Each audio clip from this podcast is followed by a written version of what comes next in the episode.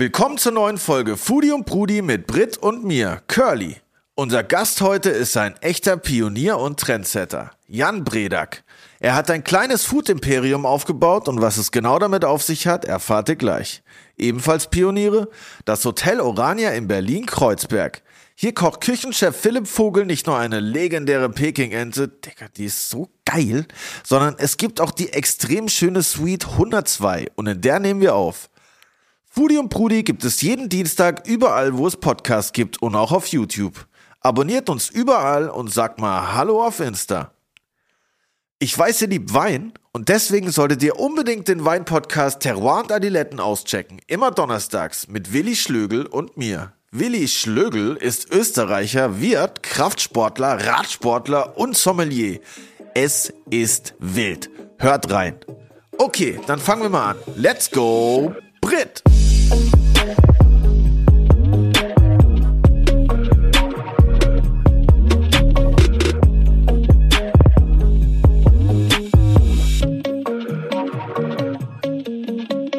Gude.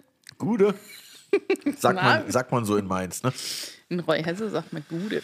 Sehr gut, ich kenne das. Ich hatte mal, ich hatte mal eine, eine Band und die war von Gute Bier supported. Ah ja, geil. Ja, war richtig geil. Kenn ich. Dann haben wir so viel Bier gekriegt, dass wir im Proberaum einen Klavierständer aus Bierkästen gebaut haben. Das war, das war richtig stabil. ich wollte gerade sagen, wir haben so viel Bier gekriegt, dass wir nicht mehr spielen konnten. Doch, wir konnten besser spielen als je zuvor. Na klar. Was ging bei dir die Woche? Boah, letzte Woche war richtig stressig. Wir hatten ein äh, Fotoshooting für ein Kochbuch. Kochbuch Production. Aha. Und wir haben einfach 60 Rezepte an drei Tagen geschossen. Oha, und habt ihr die dann noch alle probiert immer? Ja, also ich konnte nicht mehr essen. Also wenn du in der Küche stehst den ganzen Tag kochst, dann kannst du auch nicht mehr essen. Äh, Aber ähm, nee, der Timo, bei dem wir das gemacht haben, Timo Franke, Shoutout an Timo. Schau Ähm, da haben wir abends äh, dann Foodsharing angerufen und der hat das dann ordentlich verteilt. Ehrenmänner und Ehrenfrauen. Total. Ja. Voll nice. Und war das alles, ich nehme an, vegan? Es war alles vegan, tatsächlich. Mann, hättest mich mal anrufen können. Ich wäre vorbeigekommen und hätte, hätte alles durchprobiert. Ja, ich hatte sogar mein Doggo dabei. Oha, War echt, echt? cool. Ja, der muss ja so ein bisschen eingeführt werden. Hat der auch was bekommen? Der hat auch was bekommen. Der liebt veganen Käse. Voll geil. Ey, krass. Und ey, Kochbuch ist so ein Ding, ne? Ich habe, ich hab, glaube immer im Leben drei Kochbücher geschenkt bekommen.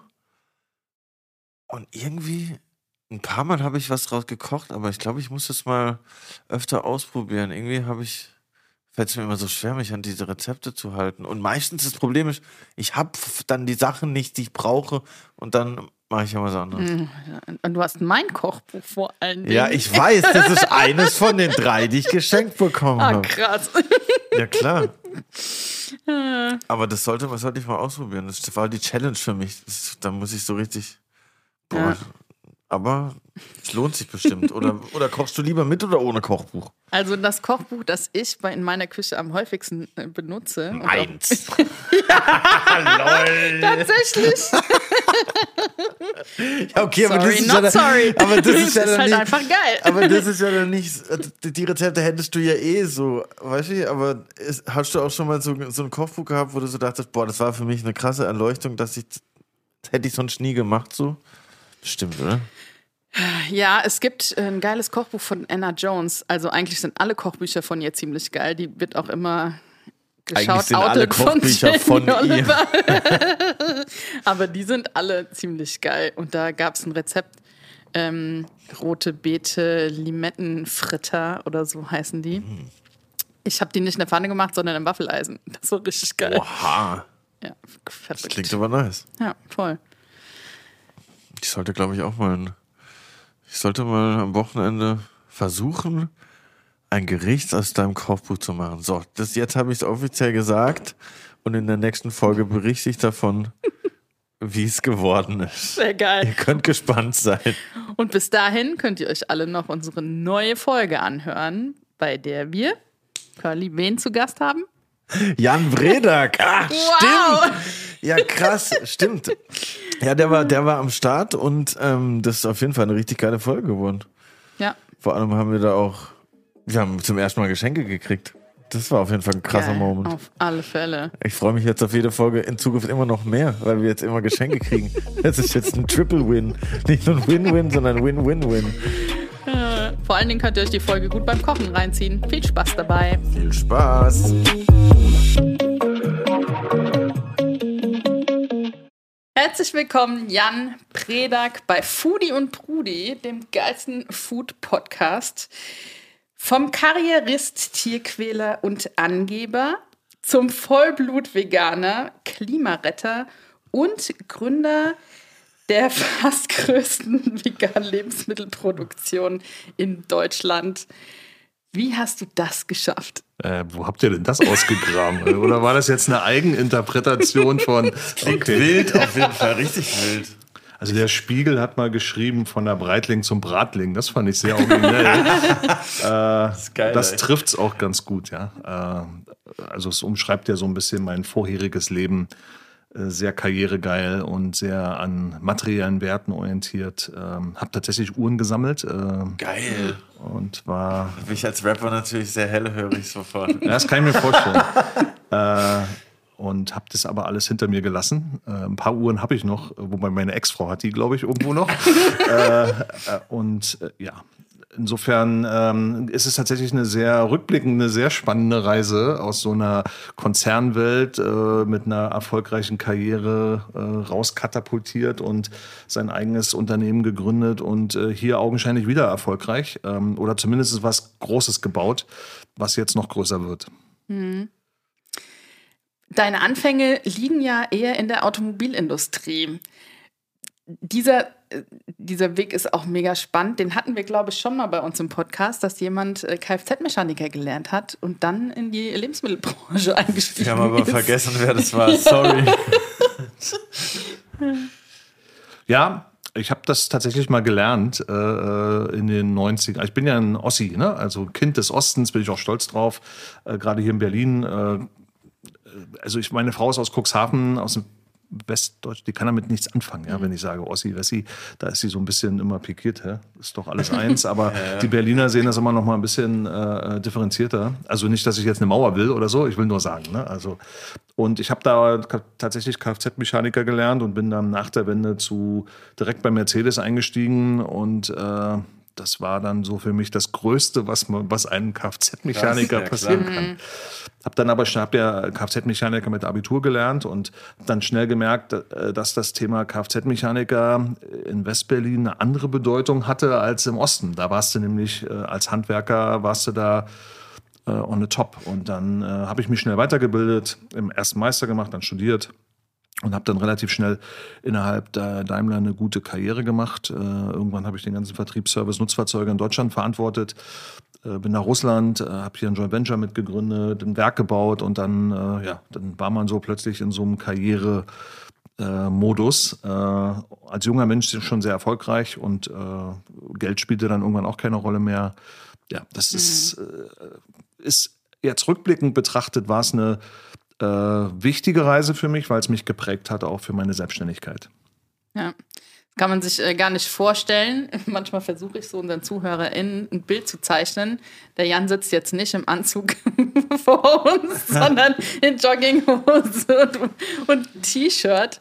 Und, Und mit richtig krass übertriebenen geilen Sneakern, by the way. Die, die werde ich noch rausfinden für euch, was das für welche sind. bleibt dem Curly noch sehr lange im Ich habe Gedächtnis. die übrigens in ganz vielen Farben, ja. Also, weil ich ziehe ich zieh meine Schuhe mal passend zu meiner T-Shirt-Farbe an. Oha, wir verstehen uns. Das finde ich sehr gut. Ob- Aber ich bin kein Rapper. Noch nicht. Weit weg davon. Morgen Release Vegan Song.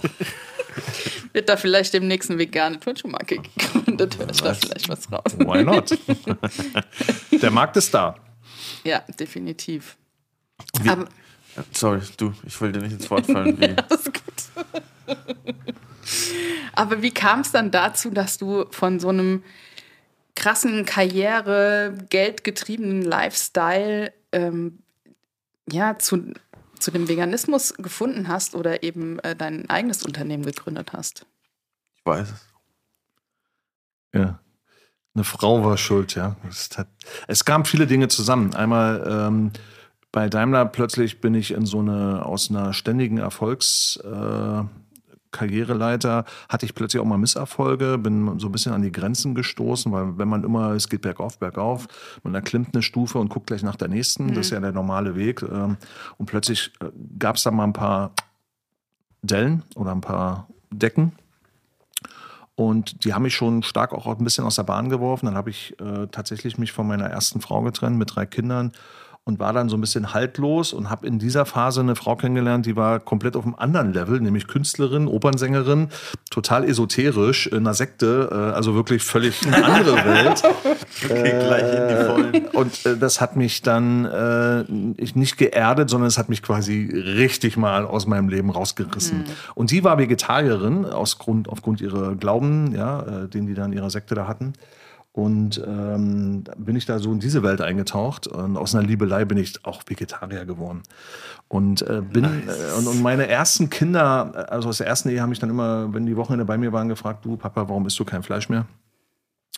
Und dann habe ich mich irgendwann gefragt, warum esse ich eigentlich kein Fleisch mehr? Ne? Also klar, wegen ja. der Frau, aber und um meinen Kindern das so ein bisschen mehr mit Fundament zu erklären, habe ich angefangen, mich darüber zu informieren. Das war 2008. Da war irgendwie, da gab es noch nicht so viel.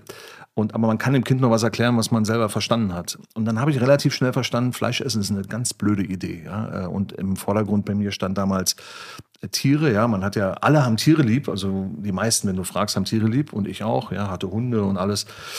Und, äh, und dann isst du abends dann Tiere.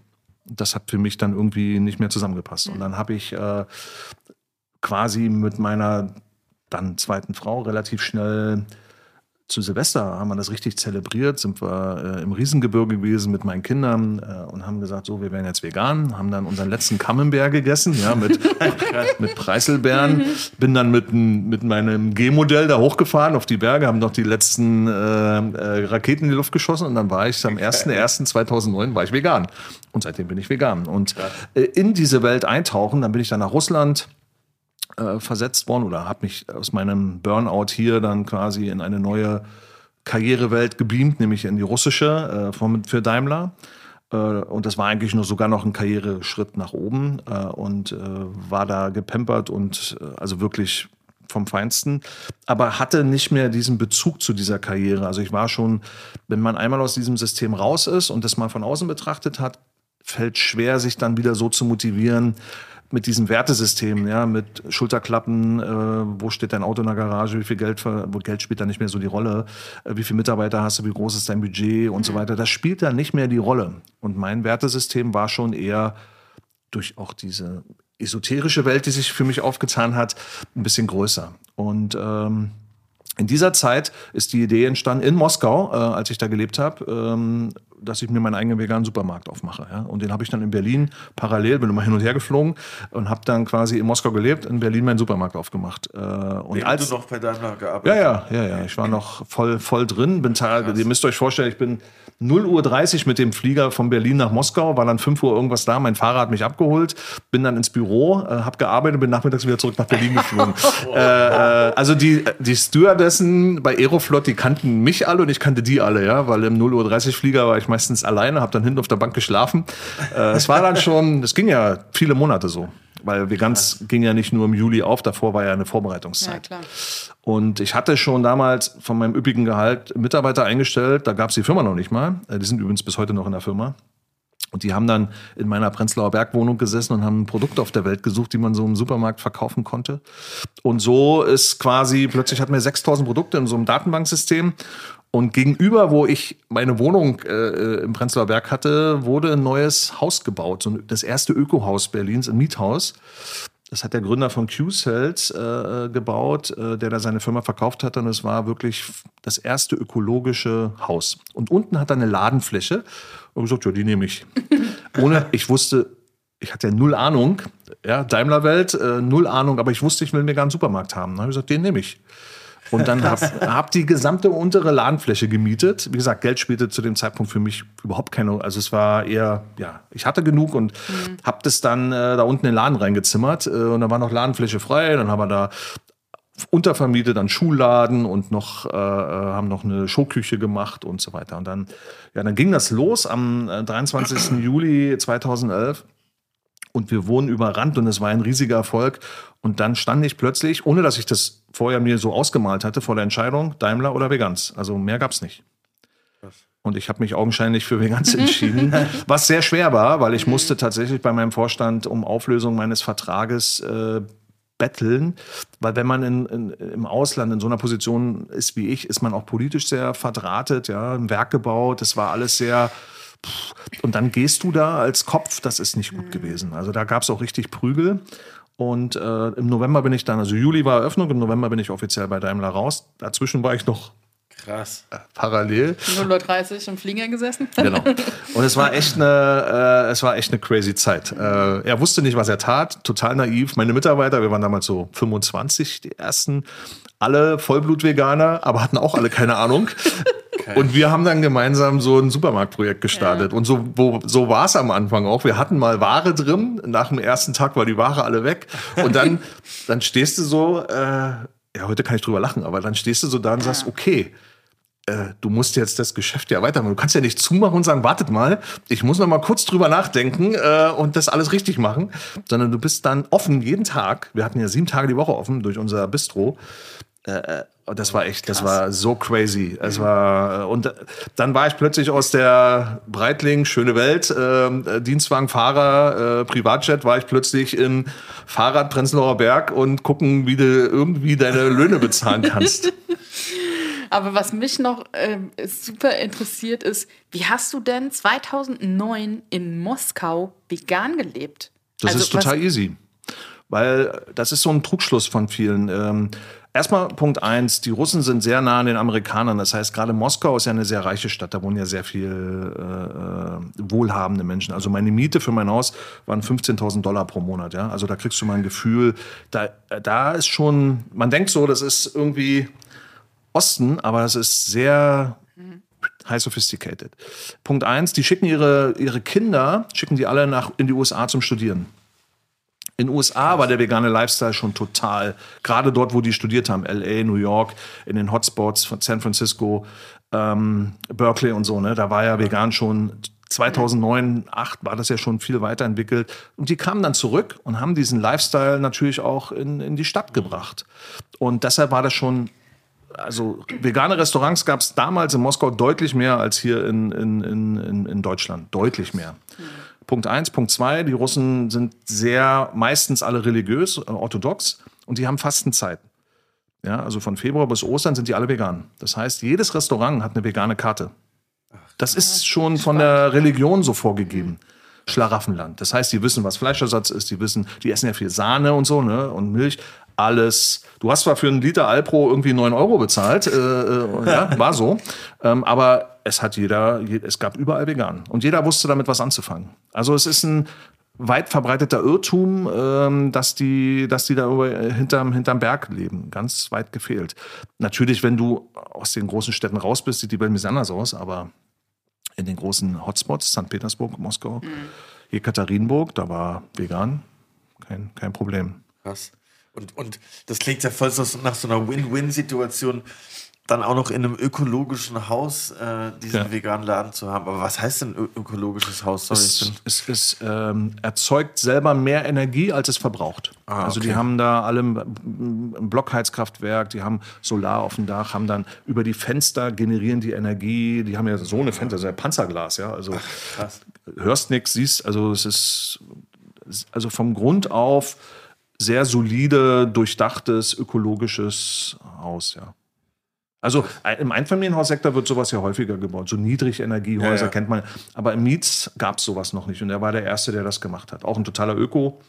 Dr. Paul Gruno, ähm, nice. ein richtiger, ja, hat viel Geld gemacht mit seinen Q-Cells verkauft dann äh, und der hat das Ding dahin gezimmert. Ein normaler Mensch würde sowas nie machen, weil es bringt dir auf Sicht keinen Ertrag. Ja, also es ist heute vielleicht ja, aber damals mit den Aussichten auf Miete, zu dem Zeitpunkt war ja Berlin Miete noch weit weg von dem, was es heute ist. Ja. Weit weg von dem. Aber wem sage ich das? Ja, wechseln wir das Thema schnell. I'm Sandra, and I'm just the professional your small business was looking for. But you didn't hire me because you didn't use LinkedIn jobs. LinkedIn has professionals you can't find anywhere else, including those who aren't actively looking for a new job but might be open to the perfect role, like me. In a given month, over 70% of LinkedIn users don't visit other leading job sites. So if you're not looking on LinkedIn, you'll miss out on great candidates like Sandra. Start hiring professionals like a professional. Post your free job on linkedin.com/people today. Aber wie lange hat es denn eigentlich gedauert, äh, bis du dann Berlin äh, tatsächlich verlassen hast bei deiner Ausbildung damals? Also du hast ja in äh, St. Gallen äh, studiert, oder? Auch, ja. Unter Zwischen- anderem. Mhm. Und oder hast du davor auch schon für den Beruf Berlin verlassen? Vorher? Ja. Weil ich äh, auch schon. Wohin denn? Also ich bin, äh, bei Daimler ist es, in jedem Konzern ist es, wenn du Karriere machen willst, ist Kinderlandverschickung, ja. Also das heißt, äh, so haben wir das genannt. Du bist quasi immer nur ein, zwei Jahre an einem Ort und äh, wechselst dann die Position und gehst an den nächsten Ort. Und meine erste Station außerhalb von, ähm, von Berlin war Wörth am Rhein. Das ist ein LKW-Werk, ein großes in Rheinland-Pfalz. Da habe ich, da habe ich mehrere Jahre verbracht, habe aber an unterschiedlichen Orten gewohnt. Dann bin ich nach Stuttgart, äh, erst nach Untertürkheim, äh, Unterstadt. Ja, und dann aber äh, nach Möhring, Bullshit Castle, ähm, also dort, wo das große Konzernzentrale war, was sich der Schremm damals gebaut hatte.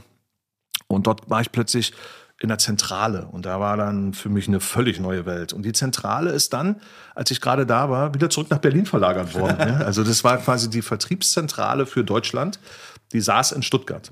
Und dann hatten die die Idee, äh, das muss nach Berlin.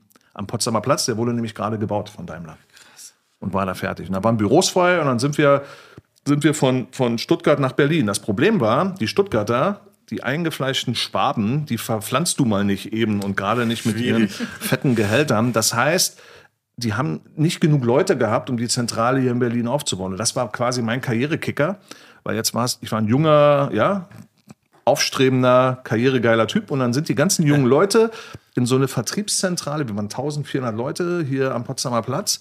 Alles fancy, alles Glas, alles schön, alles schick. Und Jugend forscht, ja. Also das war so ähnlich wie dann bei Veganz später. Äh, keiner wusste, was er tat, aber wir haben dann halt Vertrieb für Deutschland gemacht.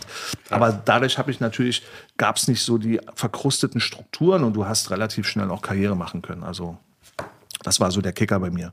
Und dann war ich wieder zurück in Berlin. Von Berlin bin ich aber dann in die Schweiz äh, äh, und dann äh, ja immer in verschiedene Bereich äh, Städte, immer mal da, mal da. Ich war, hatte nie ein richtiges Zuhause. Also ich bin immer so ein bisschen, bin auch nicht so der Immobilientyp, ja. Also der jetzt unbedingt hier irgendwie einen festen Wohnsitz braucht. Ich habe immer Apartments gemietet oder so möbliert. Auch in der Veganzzeit, dann habe ich in Frankfurt gelebt, eine Zeit lang oder in, was weiß ich, in Leipzig, in Essen, also überall rumgekommen. Und, in Moskau natürlich. Moskau ist ganz wichtig. Aber jetzt bist du wieder in Berlin zurück, Nee. oder? Auch nicht? Nee, ich wohne nicht in Berlin. Ich wohne in, äh, am Schwilowsee, also eher aber Richtung Potsdam. Ah, Okay, dann haben wir ja heute noch extra Glück, dass du extra angereist bist für uns. Nee, mein Büro ist ja hier. Insofern, ja. Alter, ich bin nur wegen euch heute reingefahren. Das hättest du sagen müssen. Wir fühlen uns sehr geehrt. Auf jeden Fall. Trotzdem. Mm, Was ich mich immer frage, diese Motivation, vegan zu werden oder wie in deinem Fall erst vegetarisch, wie reagiert, wie hat dein Umfeld darauf reagiert? Weil das war ja äh, noch sehr früh, sag ich mal, ne? wenn heute jemand sagt, oh, ich werde vegan, ähm, ist das ja jetzt nichts mehr Außergewöhnliches, aber vor über zehn Jahren war das, ja Das- schon äh, ein krasser Schritt. Vor allen Dingen bei Daimler. Also ich war ja nach wie vor bei Daimler. Und das, ich habe ein krasses Erlebnis, das steht doch in meinem Buch. Ähm, da bin ich in Moskau gewesen, hat mich mein Vorstand besucht, ja. Also großer Besuch in Mos, Mos sind wir auf die Moskwa mit dem Schiff abends, noch ein paar andere Kollegen dabei. Und ich war zu der Zeit ja schon vegan. Und hat, das heißt, auf dem Schiff gab es nur Scheiße. Also es gab, die haben sich da die Kalbsdinger da reingehauen und was weiß ich, ja, alles Kredenz gibt. Man kann ja auch gut essen in, in Russland. Und ich habe dann an der Olive genuckelt den ganzen Tag. Ja. Und zwangsläufig, zwangsläufig haben die mich dann ausgefragt. Und dann haben wir drei Stunden diese Moskwa, anstatt wir über Business-Themen, haben wir nur über mein Vegan-Sein geredet. Krass. Die waren, also ich musste denen wirklich von A bis Z erklären, warum, wieso, weshalb, was ist man. Aber die waren daran interessiert. Und das war jetzt nicht so, so ein Verrückter, vielleicht ein bisschen schon, aber ähm, das, die haben sich dafür wirklich interessiert. Warum macht er das? Ja? Ist einer von uns, warum, warum äh, isst der jetzt kein Fleisch mehr, trinkt keine Milch mehr und So haben wir, äh, das war ein sehr einschneidendes Erlebnis. Ähm, aber es war ja nicht nur das Vegan-Sein, man hat ja plötzlich auch ein anderes Mindset zum Thema, zu allen möglichen Themen bekommen. Also so diese Mainstream, äh, Impfen war damals ein Riesenthema, ja. Äh, Impfen? Und, ja, klar. Also ich war damals totaler Impfgegner, ja, logisch. Durch, diese esoterische so, äh, ja, okay. Blase, in der ich drin war, durch meine Ex-Frau, äh, äh, mit ihrer Sekte, da war ja alles, war ja alles verpönt. Ja. AIDS gab's nicht und da wurde alles, wurde erstmal alles negiert. Und solche Gedankengut habe ich dann natürlich. Deshalb kann ich heute, wenn ich so die Querdenker, ich kann das manchmal gut nachvollziehen, dass sich Menschen da beeinflussen lassen, weil ich habe mich selber mal davon, ich bin ja selber mal in so einer Welle drin gewesen. Und genauso sage ich, ich habe selber 35 Jahre lang Fleisch gegessen. Ich kann heute nicht Leute verurteilen, die das heute noch tun. Ich bin nicht so der Radikale, der sagt, du bist blöd, weil du Fleisch isst oder Milch trinkst, sondern ich, wenn man es 35 Jahre selber gemacht hat, habe ich noch eine gute Erinnerung, ähm, warum, wieso, weshalb oder warum mein Bewusstsein halt zu dem Zeitpunkt so war, wie es war. Aber es ist interessant, weil ich finde, es hat sich auf jeden Fall so ein bisschen gedreht, zumindest in Berlin. Äh, weil heute wird man eher schon so ein bisschen schief angeguckt, wenn du halt normale Milch in den Cappuccino rein willst, gefühlt. Und andersrum war es bestimmt, äh, wo du angefangen hast, vegan zu, zu werden. So, wenn du da in einen Café gegangen bist und gesagt hast, boah, ihr habt ihr keine Hafermilch, haben die bestimmt gesagt, Digga, was Ja, Hafer war damals noch nicht angesagt. Da, da ging es nur darum, so, ja. habt ihr, habt, genau, habt ihr irgendwie äh, was Irgendwas außer Milch. nee, Mit Hafer konnte zu dem Zeitpunkt noch keiner was. Da, da hätten sie dich wirklich schräg angeguckt. Wie Hafer. äh, wo kommt der denn her? Nee, äh, es ging, hat sich rasant entwickelt, tatsächlich. Und äh, tatsächlich Bill Gates hat ja schon vor fünf Jahren oder so gesagt, dass Fleischessen irgendwann so wird wie äh, ja, Zigarette von morgen. Ja? Also Ja. es wird irgendwann verpönt sein. Also in dem einen oder anderen Bezirk in Berlin äh, ist das- es auf jeden Fall Es schon entwickelt so weit. sich total dahin, ja. Es entwickelt. Und gerade so die Millennials, die junge Generation, die hinterfragt eh alles, ist kritisch, äh, wollen Wertschöpfungsketten verstehen, was passiert da. Und da wird die angestammte Industrie wird komplett hinterfragt und auseinandergenommen. Und so große Firmen auch wie Nestle, Unilever, die können sich heute nicht mehr hinstellen und sagen, oh, wir sind green, weil wir hier mal so einen veganen Burger-Patty machen. Nee, nee, nee, nee. Ja, Da wird schon auch dahinter geschaut, hinter die Kulissen. Das ist natürlich für uns als Pure Player total geil, äh, weil wir machen das ja nur, weil vom Scratch haben wir das so aufgebaut, weil es halt äh, nicht nur pflanzlich sein soll, sondern es Tierwohl natürlich bei uns ein großes Thema, aber vor allen Dingen Umwelt, Klima, das sind ja unsere Kernbotschaften und das kann jeder überprüfen bei allen. Ne? Kannst auf den Knopf drücken und kannst alles überprüfen. Das ist, äh, da tun sich natürlich Leute schwerer oder Firmen, die jetzt einmal sagen, oh, muss ich aufspringen auf die Welle, ich mache ja auch mal ein bisschen vegan, ohne dass sie wirklich wissen, was sie da tun. Aber denkst du nicht auch, dass die Motivation, vegan zu werden, mh, auch Einfluss auf die Hinterfragen von verschiedenen Dingen hat? Wenn jemand sagt, okay, ich, ähm, mein Arzt hat gesagt, meine Blutwerte sind richtig scheiße und dann wird von Omnivore auf vegan umgestellt, dass dieser Mensch eine komplett andere Motivation hat, sich auch zu informieren und sich einfach nur wegen der Gesundheit vegan ernährt. Oder wenn man sagt, okay, ethisch-moralisch ist es für mich nicht vertretbar oder ich habe eben noch den Klimaaspekt im Hinterkopf, dass man dann auch eher beim Veganismus bleibt und dann nicht wieder zurückswitcht, weil die Motivation eine ganz andere ist und das Bewusstsein ganz anders ist, sich da zu informieren. Also erstmal muss ich mit dem Mythos aufräumen. Also wir machen nichts für Veganer, ja. Also die, äh, wir machen es für eher für eine breite Masse der Bevölkerung. Und seitdem ich vegan bin, seit 2009, hat sich die Anzahl der Veganer nicht signifikant erhöht. Da gibt es zwar jetzt neue Zahlen, aber da muss man echt vorsichtig sein. Also die Anzahl der pure vegan lebenden Menschen, die du vielleicht jetzt, weil du selber vegan lebst, vielleicht im Kopf hast, die ist wirklich nicht, die Gruppe ist nicht signifikant größer geworden. Es sind eher die Menschen, äh, jetzt gucke ich dich an, die flexitarisch unterwegs sind, die bewusst nicht einfach aus Versehen mal Gemüse essen, sondern die bewusst sagen, heute, Passiert auch mal. heute oder für mein Kind, du hast öfter äh, Frauen, wir haben unsere Hauptzielgruppe sind ja Frauen mit äh, Kindern, ja, äh, äh, die dann sagen, heute tue ich meinem Kind mal was Gutes und mir. Und zwar im Sinne von moderner Sünderlass nenne ich das, ja. Die sagen, heute äh, kriegt sie mal einen, einen Butterkeks ohne Butter, äh, den von uns zum Beispiel, ja. Oder ähm, das ist gut für die Gesundheit, ja, äh, keine Milch drin ist gut für die Klima und, und Umwelt. Ja, das hat ja so der ein oder andere gut aufgeklärte und da sind wir auch ein bisschen beim, beim Kernthema ähm, Bildung. leider hat Essen was mit Bildung zu tun und Essen hat auch was mit Einkommen zu tun. Ja, absolut. Ähm, und äh, in diese Zusammenhänge aufzudröseln und wenn von der Gruppe, die du sprichst, die wirklich Hardcore-Veganer, die sind genauso, wie du es beschrieben hast. Die hinterfragen alles, die ähm, wird auch alles eher kritisch gesehen, haben auch einen ganz anderen Blick auf die Welt. Äh, aber das ist nur eine ganz kleine Minderheit.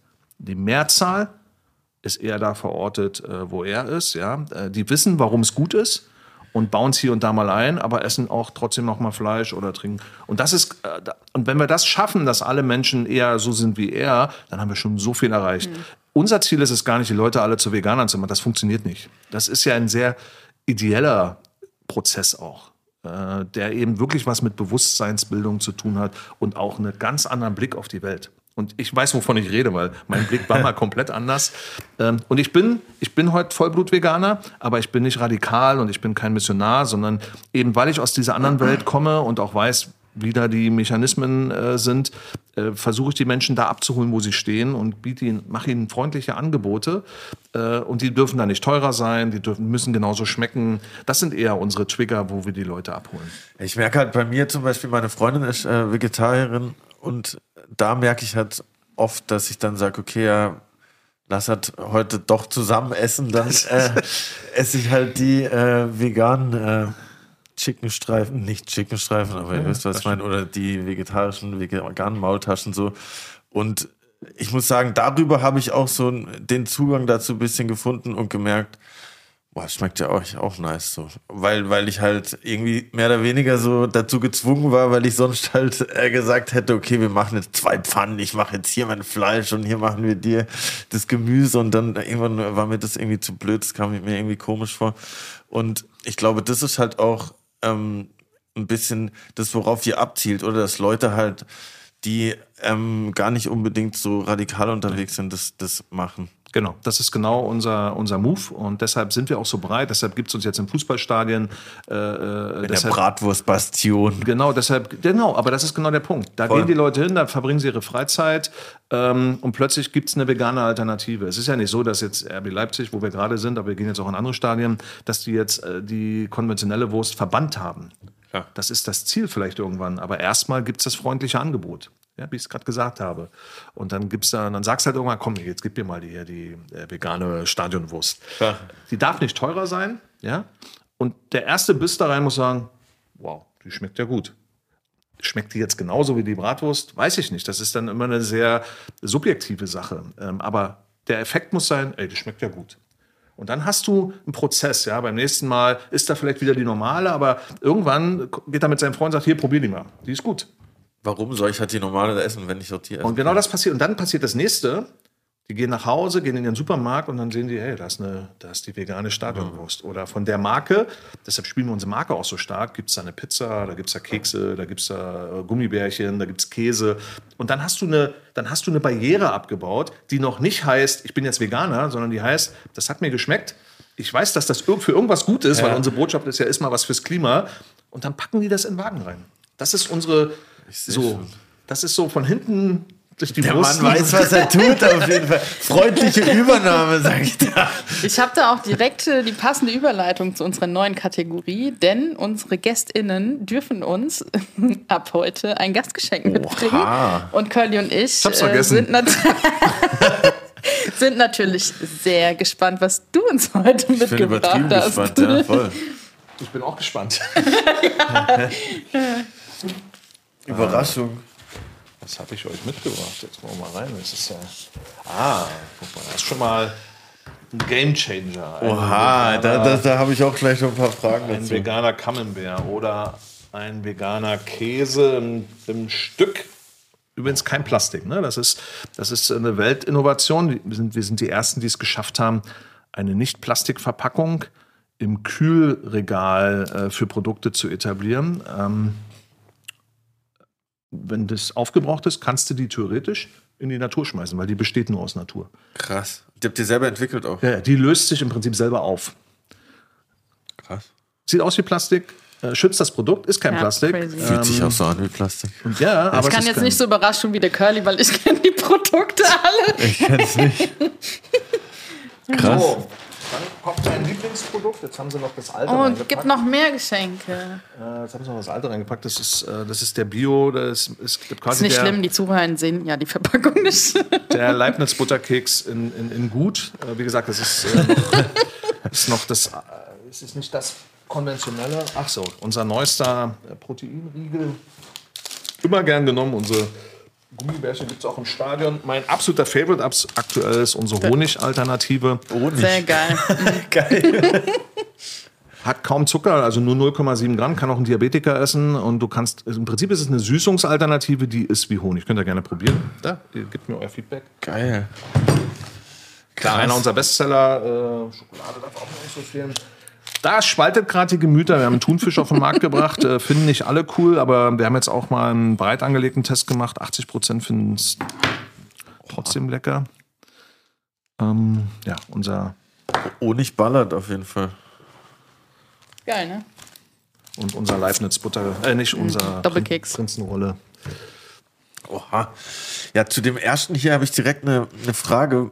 Du musst sagen, was es ist. Was Zu ist dem, das äh, stimmt, ihr habt recht. Zu dem äh, Cashew-Bird, Cashew-Bert, Cashew-Bert, äh, Camembert-Alternative.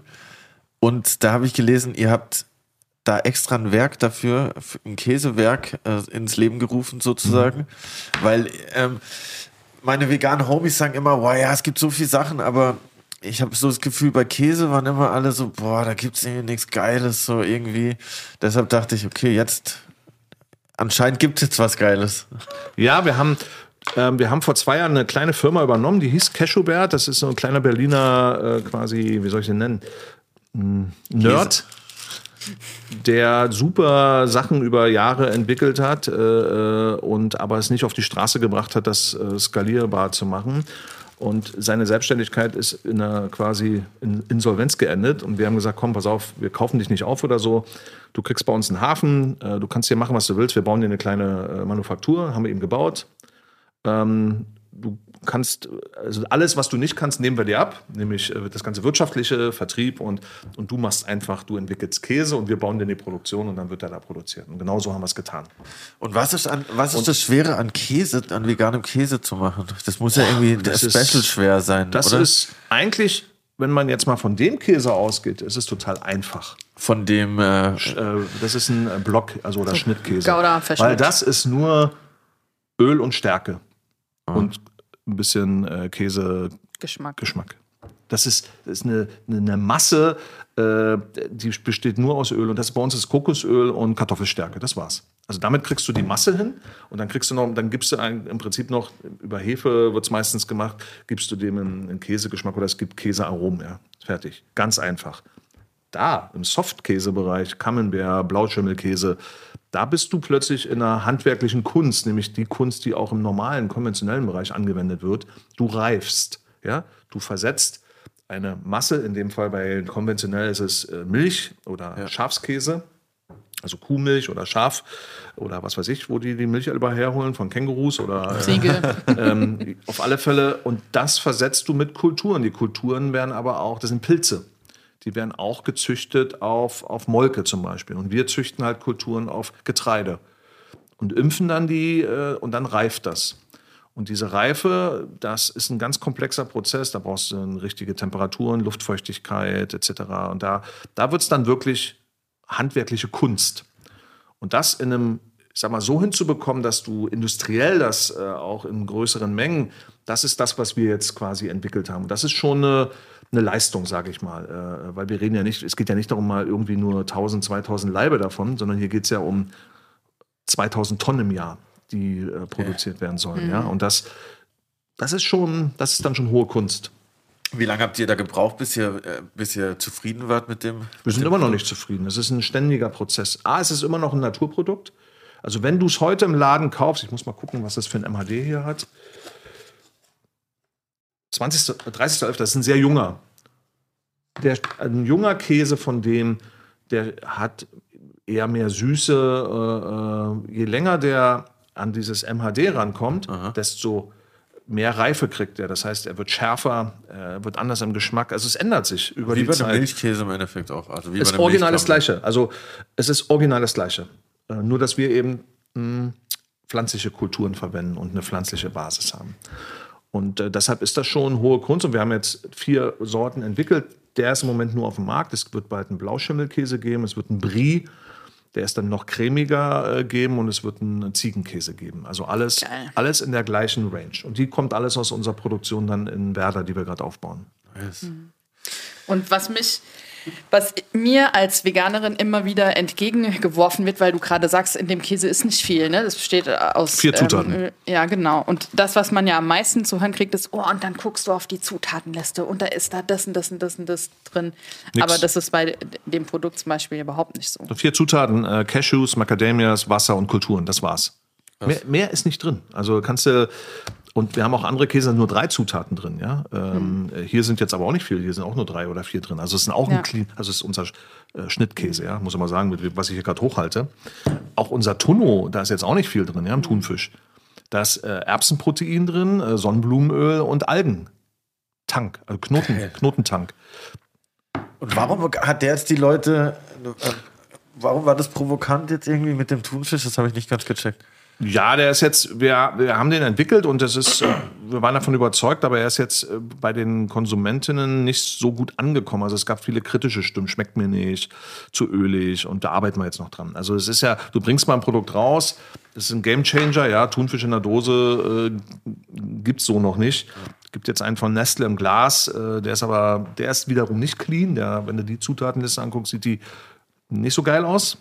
Aber geschmacklich ist der gut, fanden wir auch aber muss in der Kühlung stehen, ist im Glas und wir haben gesagt, wir wollen dahin, wo halt sonst Thunfisch steht, nämlich ins Trockenregal in die Dose. Und deshalb, äh, ja, aber geschmacklich, wir haben so 80 Prozent der Leute, denen schmeckt es gut, aber 20 sagen, es schmeckt scheiße. Aber vielleicht nochmal, um das Thema Glas und Dose aufzugreifen. Die meisten denken ja, Glas ist viel besser für Oh Gott. die Umwelt Oh als, Gott. ich als jetzt so eine gedacht, Dose. vielleicht können wir da ganz kurz nochmal. Nee, Glas ist eigentlich äh, das Schlimmste, was man CO2 klimamäßig machen kann, weil A, kostet es sehr viel CO2 in der Herstellung. Du brauchst sehr viel Energie, Quarzsand etc. Selbst wenn du es recycelst. Ähm, wenn du es dann wenn du es dann reinigst oder so, brauchst du sehr viel Chemie und sehr viel Wärme wiederum. Äh, und das Schlimmste ist aber, Glas wiegt sehr viel und von der Transport von A nach B kostet um ein Vielfaches mehr CO2. Also du hast in der Wertschöpfung von Glas, ob Mehrweg oder Einweg, hast du exponentiell mehr Energieeintrag und dadurch CO2, als du es jetzt. Eine Dosis übrigens, äh, was Energie, äh, CO2 angeht, super. Also ist super recycelbar, äh, überhaupt kein Problem, ja. Ähm, kaum Energieeintrag. Ähm, selbst eine Plastikflasche, so blöd das klingt, äh, gerade wenn sie Mehrweg ist, ist ener von, von der Energiebilanz besser als Glas. Krass, ja, ist eigentlich, aber die meisten denken, oh, ich kaufe mir jetzt ein Glas. Ja, Äh, wenn es, es macht es macht wirklich nur dann Sinn, wenn du mit deinem Glas in den Supermarkt gehst und dir was abfüllst und das mit nach Hause, aber das macht keiner. Ich habe noch keinen gesehen, der mit leeren Gläsern äh, hier durch, durch Berlin schippert, ja, äh, und dann im Supermarkt sich da was abfüllt und geht. Ja. In der Regel, wenn du lose einkaufst, nimmst du dann auch Verpackungsmaterial und in der Regel schmeißt es danach weg. Ja, Und dann hast du nichts gekonnt. bisschen inkonsequent, ja, stimmt. Und das ist halt inconvenient. Das ist, es ist, äh, du triffst damit, du holst die Leute nicht da ab, wo sie stehen. Weil eins habe ich gelernt in meiner Zeit, du wirst niemals eine nachhaltige Veränderung bewirken, wenn die Leute in ihren Gewohnheiten, in ihrem Komfort Einbußen hinnehmen müssen. Weil Menschen sind leider Egoisten. Ja. Also jetzt mal, um es mal plastisch zu machen, jemanden zum Vegansein zu bewegen und die Option, dass er nur noch an der Morübe nuckelt, kriegst du nicht hin. Selbst wenn er weiß, es ist für die Gesundheit gut, fürs Klima gut, für du wirst diesen Sprung von ich esse halt jeden Abend mein tolles Abendessen und hier ist dann die Alternative ist eine Mohrrübe, wirst du nicht hinbekommen. Ich mache es jetzt bewusst mal so schwarz-weiß, aber auch in den Nuancen. Das heißt, erste Challenge, du musst vom Geschmack, von der Zubereitung, Konsistenz, Aussehen, Geruch, musst du ganz nah ans Original. Das hebelt auch gleich die Frage auf, wieso müssen, wieso müssen die Ersatzprodukte so heißen, so aussehen, so riechen? Ja, genau deshalb. Weil du willst ja, du willst ja die Gewohnheit beibehalten. Das soll ja so sein. Wir sind soziale Wesen. Du grillst zusammen, du triffst dich in deiner Familie. Äh, Dann liegt halt auf dem, auf dem, auf dem Grill liegt dann halt das pflanzliche Steak. Es brutzelt genauso, es riecht genauso. Du wendest und du isst es genauso. Das ist das Ziel. Und dann passiert Folgendes: Dann gibt es auch keinen Grund mehr für den oder diejenige zu sagen, äh, ich esse jetzt mal pflanzlich. Weil wenn es schmeckt, ja, und wenn es, Ja, ja. dann gibt es keinen Grund mehr. Und dann hast du nachhaltig eine Veränderung herbeigeführt. Nicht, nicht über dem Bewusstsein, das sind dann die 900.000 Veganer in Deutschland, die, die aus dem Tierwohl und so, aber das ist halt eine ganz kleine Minderheit. Das erklärt nochmal, was ich dir eingangs gesagt habe. Es ist sehr, diese Gruppe ist sehr klein und die wird auf diesem Level auch so klein bleiben, weil wirklich so krassen Bewusstseinswandel hinzulegen, dazu gehören meistens Schicksalsschläge, Krankheiten. Wie bei mir, Burnout oder neue Frau ist auch ein Schicksalsschlag.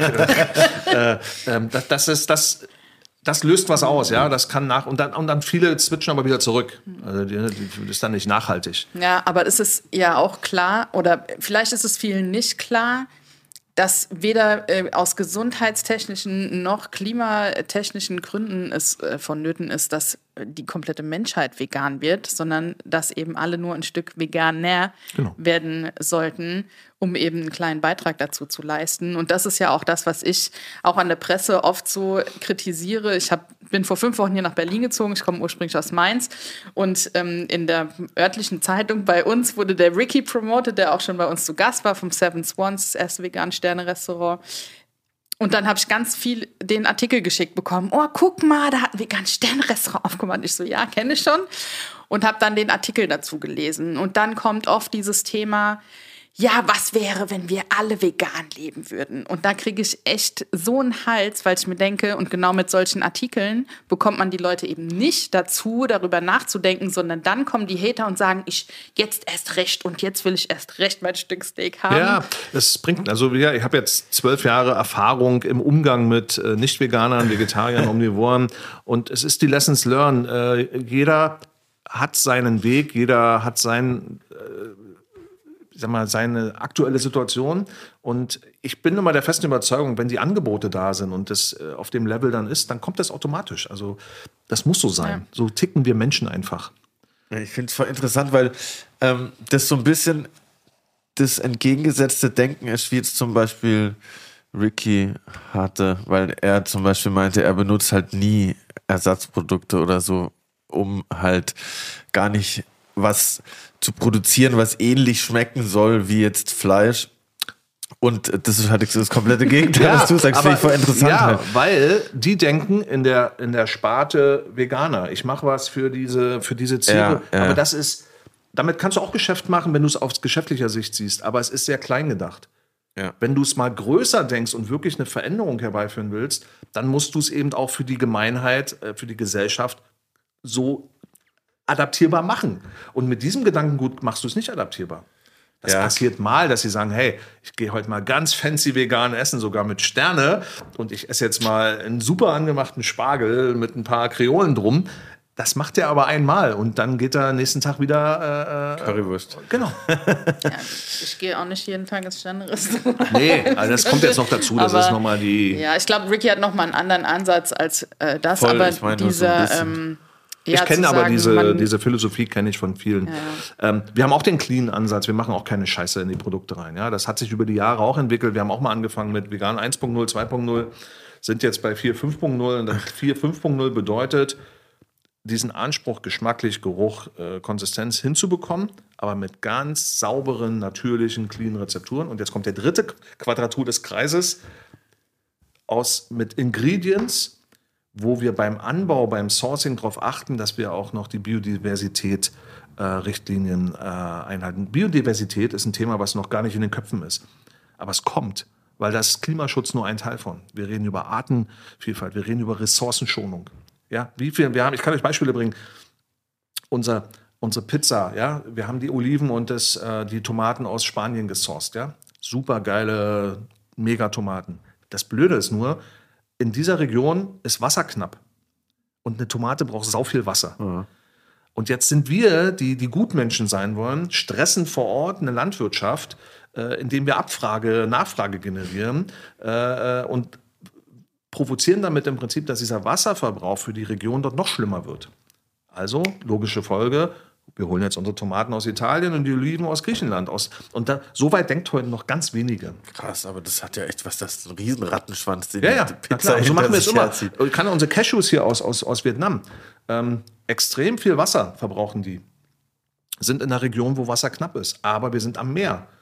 Also investieren wir in Meerwasseraufbereitungsanlagen, ja, wo du, wo du, also Trinkwasser, wo du, und das sind kleine Schritte, also was kostet 25.000 Euro. Damit löst du aber vor Ort ein Problem, weil wenn du diese Cashews, die für ihren Ertrag sehr viel Wasser brauchen, äh, wenn du die mit den Ressourcen vor Ort äh, dann, dann stresst du diese, diese Region. Und du kannst aber mit einer leichten Investition sagen, hey, ich mache gar keinen Stress. Ich, ich sorge dafür, dass ihr hier Arbeit habt, dass ihr mit den Cashews Geld verdienen könnt äh, und ich gucke auch noch, dass, dass ihr genug Trinkwasser habt. Krass, mega. Und das ist eben eine Philosophie, die es bei uns verankert. Und das, das meinte ich vorhin mit Nestle Unilever. So weit denken die nicht. Die wollen einfach auch nur einen veganen Thunfisch machen. Aber was sie damit bewirken und was da dran hängt, darum machen die sich keine Sorgen, weil sie nicht den Purpose haben, den wir in unserer DNA verankert haben. Und ich bin der festen Überzeugung, dass sich diese Denkweise, die wir haben, die, die sich in jedem Produkt wiederfindet, dass das irgendwann auch durchschimmert zu den Kunden, Kundinnen, die dann auch sagen, nee, also bevor ich jetzt hier ich sag mal, von XY kaufe, kaufe ich lieber von denen, weil die sind authentisch, ehrlich und da weiß ich, was ich kriege. Das ist, das ist ein langer, langer, langer, langer Weg. Also das ist nicht so, ja, das kriegst du auch nicht mit Marketing hin, äh, sondern du musst einfach immer ehrlich, authentisch sein und auch wenn du mal nicht gut bist, und das machen wir, guck mal, unser Thunfisch hat bei Wasser einen Stern. Das heißt, wir haben erstmal überhaupt diesen Eternity Score auf unsere Produkte alle drauf gemacht. Das heißt, er, er, er ist im Moment schädlich für Wasserverbrauch. Er Aber sagt ihr dann auch? Wir sagen es auch. Wir sagen, hey, wir sind da noch nicht auf dem Punkt. Aber guck mal in einem halben Jahr, dann wirst du hier zwei Sterne sehen, ja? weil ja. wir daran arbeiten. Super transparent. Vielleicht können wir doch mal kurz aufgreifen, den Eternity Score, von dem äh, bestimmt noch nicht viele gehört haben. Oh, doch. 15 Prozent der Deutschen kennen den schon. Ja, können ja mal eine Umfrage unser, unter unseren ZuhörerInnen machen. Mhm. Aber äh, vielleicht kannst du mal kurz erklären, was es damit auf sich hat, weil auf den Produkten ist so eine kleine Angabe. Ähm, natürlich auch die übliche äh, Kalorien-Nährwertangabe, äh, mhm. aber eben auch der Eternity. Genau, wir haben eben aus dem Grund, den ich euch eben erklärt habe, tu was Gutes, sprich darüber. Haben wir überlegt, ähm, wir machen so viel Gutes, aber wie wollen wir es unseren Kunden und Kundinnen äh, sagen? Und wir wollten diese Nachhaltigkeit, dann haben wir uns halt auf diese vier Dinge kapriziert. Wasserverbrauch, CO2, Tierwohl und Regenwald. Das sind so die, die größten Treiber, äh, die uns umtreiben. Ja? Also Regenwald weg, Abholzung äh, bedeutet halt für uns irgendwann eine Riesenkatastrophe. Ja? CO2 brauche ich euch nicht erklären, Wasserverbrauch habe ich jetzt schon ein bisschen was angedeutet und Tierwohl ist eh klar. Wie mache ich das Sprechen? Also sind wir an die Universität gegangen und gesagt, komm, wir machen hier irgendwie, wir lassen hier einen Studenten oder einen Doktoranden eine Masterarbeit also ausarbeiten, dass der mal äh, so, ich sag mal, so ein System entwickelt, wie man das transparent machen kann. In der Recherche bin ich drauf gekommen, da gibt es eine Firma in der Schweiz, die macht das schon seit zwölf Jahren. Was? 3000 Stunden, die machen aber, sie machen es für Restaurants. Die haben für Restaurants, haben die anhand der Ingredients, die da drin sind, Klimateller errechnet. Das heißt, sie sind in Restaurants gegangen und haben gesagt, pass auf, du verbrauchst heute mit deinem Essen so und so viel. Ja, die konnten für jedes Ingredient, konnten die CO2, Wasser, alles ausrechnen. Was? Wenn du jetzt das und das dafür verwendest, geht dein, für diesen Teller, den du rausgibst, geht dein äh, Eintrag um so und so viel runter. Ever catch yourself eating the same flavorless dinner three days in a row? Dreaming of something better? Well, HelloFresh is your guilt-free dream come true, baby. It's me, Kiki Palmer. Let's wake up those taste buds with hot, juicy pecan-crusted chicken or garlic butter shrimp scampi. Mm. Hello Fresh. Stop dreaming of all the delicious possibilities and dig in at HelloFresh.com. Let's get this dinner party started.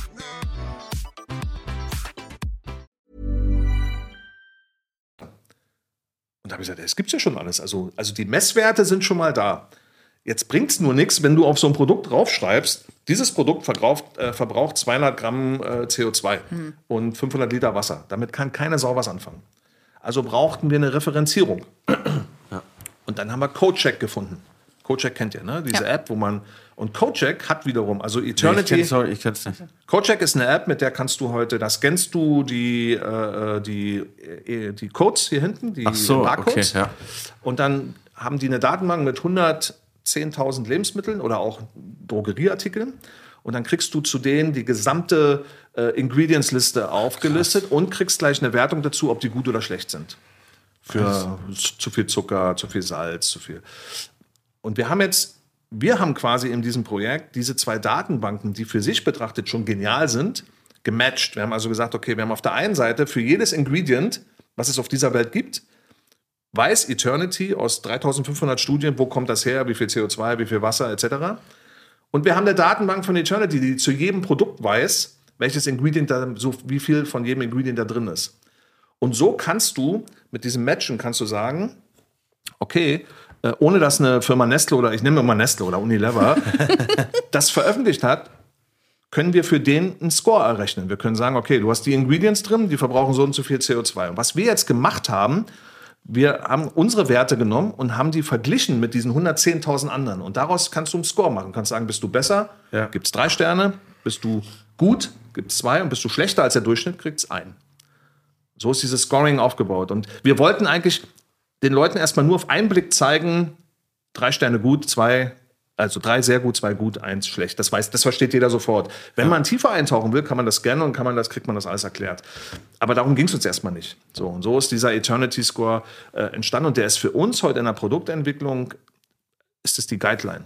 Zu jedem Produkt wird das gemessen und zwar einmal im Jahr. Also es ist ja kein statischer Prozess, es ist ja immer neu, muss immer neu gescored werden. Es kostet auch Geld pro Produkt, 1300 Schweizer Franken jedes Jahr. Schon eine Hausnummer, ja, wenn du das bei so einer Palette wie bei uns. Und ähm, wir haben damit erreicht, in der Lebensmittelindustrie diese Transparenz in die Wertschöpfungskette reinzubringen, äh, wo die Leute äh, jetzt nachfragen bei anderen Firmen und sagen, sag mal, wie ist denn das bei dir? Ah, nice.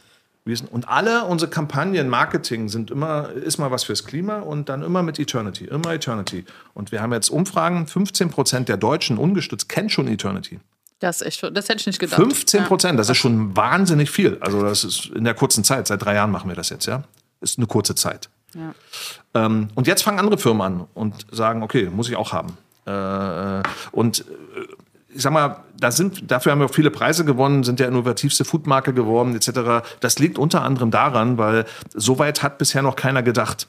Weil die meisten, jetzt wieder die großen Corporates, denken halt daran, ich muss ein Produkt machen, um Geld zu machen. Zielgruppen erschließen, neue, da kommt was, da sehe ich was, da fühle ich was, ich muss mich da positionieren. Aber die, die springen immer ab vom, ich will da ein Produkt bringen, um Geld zu machen. Äh, Und wir bringen ein Produkt, natürlich wollen wir auch Geld verdienen, aber unser, unser Sinnzweck, was das triggert, wie das Produkt aussieht ähm, und wie das dann auch am Ende mit dem welchem Score das, der kommt aus einem anderen Sinnzweck und der ist eben Klima- und Umweltschutz.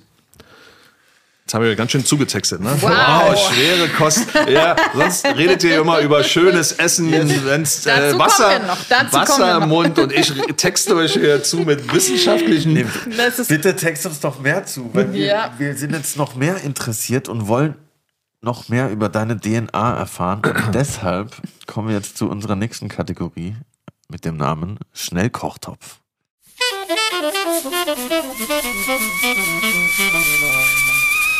Schnellkochtopf.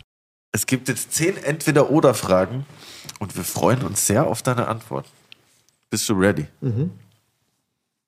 Ladies first. Burger oder Hotdog? Burger, Seitan oder Tofu? Tofu, Cashew oder Haselnuss? Cashew, Schweiz oder Deutschland? Deutschland. Essen gehen oder kochen? Essen gehen. Blumenkohl oder Brokkoli? Blumenkohl, Soja oder Erbsenprotein? Erbse, Prada oder Adidas? Adidas. Döner oder Lammatschun? Was? Lammatschun. Was ist denn das?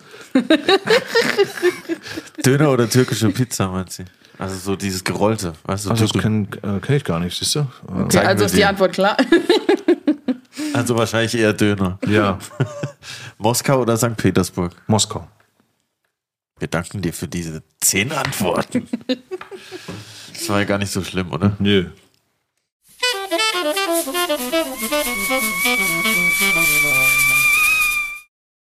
Spannend, dass du dich für Erbsenprotein entscheidest. Mhm. Ja. Warum? Ähm, das kommt vom Eternity, weil wir mit dieser Regenwald-Score, den wir haben, wissen wir, wie viel Schindluder auf dieser Welt getrieben wird. Aber es geht auch um Palmöl und alles Mögliche. Da, da hat ja auch was mit Regenwald zu tun. Und wir wissen die Mechanismen im Markt und viele haben da so eine verträumte äh, romantische Vorstellung, wie heute die äh, Kreisläufe in der Supply Chain sind. Aber tatsächlich ist es leider so. Ich meine, wir holen unser Soja heute aus der Donauregion, ja, alles in Europa, alles toll und schön, aber das ist alles begrenzt.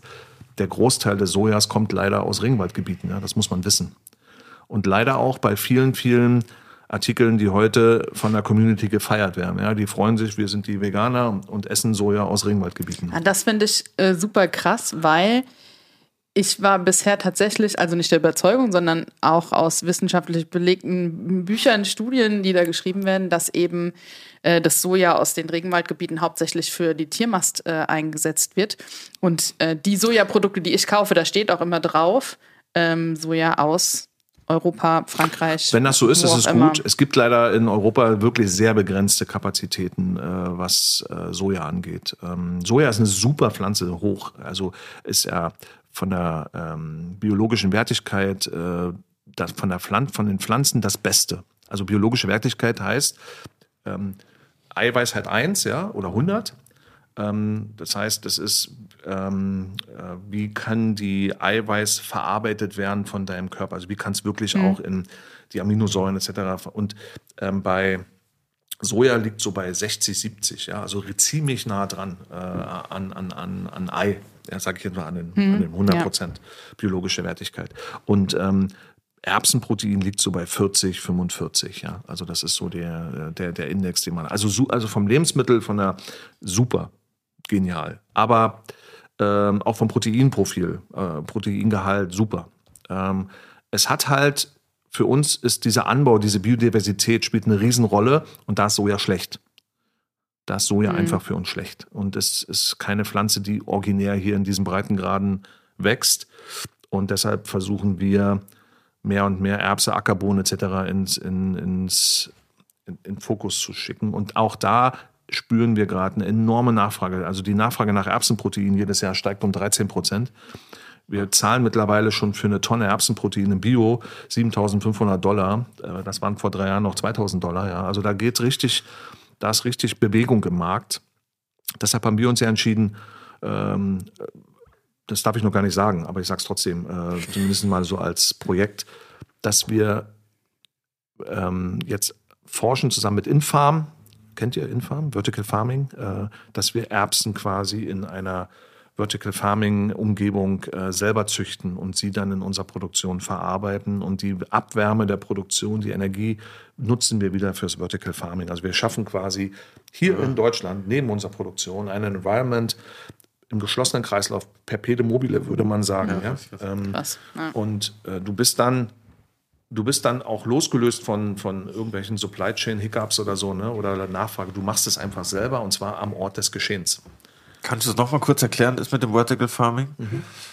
Für mich und alle anderen, die es nicht. Er kennt gar nicht Vertical Farming. Ich, ich, ich kann mir irgendwie eine Vorstellung. Also Vertical Farming ist, eine, ähm, ist quasi eine, eine Form der, der ähm, Landwirtschaft, die nicht draußen stattfindet, sondern in-house. Und dort werden die Pflanzen, heute ist es sehr stark im Herbs- und äh, äh Greens-Bereich, also du, wenn du heute zu Kaufland gehst, findest du äh, abgepackte, was weiß ich, äh, Schnittlauch oder ja. äh, irgendwelche äh, Basilikum ja. findest du von Infarm oder von anderen Firmen. Das wird quasi hier in der Region in einer großen Halle stehen so Cubes, vollautomatisiert. Ähm, die sind 25 Quadratmeter, die sind 10 Meter hoch, 25 Quadratmeter. Da hast du quasi 10 Ebenen drin oder 10, 15 Ebenen, wo in einer Nährlösung, keine Erde, nur in einer Nährlösung mit optimaler Nährstoffzufuhr, die wird gesteuert in einem geschlossenen Kreislauf, wo kein, also du verbrauchst auch kein Wasser mehr, im Prinzip nur noch fünf, wird quasi die Pflanze unter optimalen Lichtbedingungen, das wird auch gesteuert, alles, alles computergesteuert. Das wird alles mit Kameras überwacht, alles, äh, alles künstliche Intelligenz. Die guckt, da arbeitet kein Mensch in so einem Cube drin. Ne?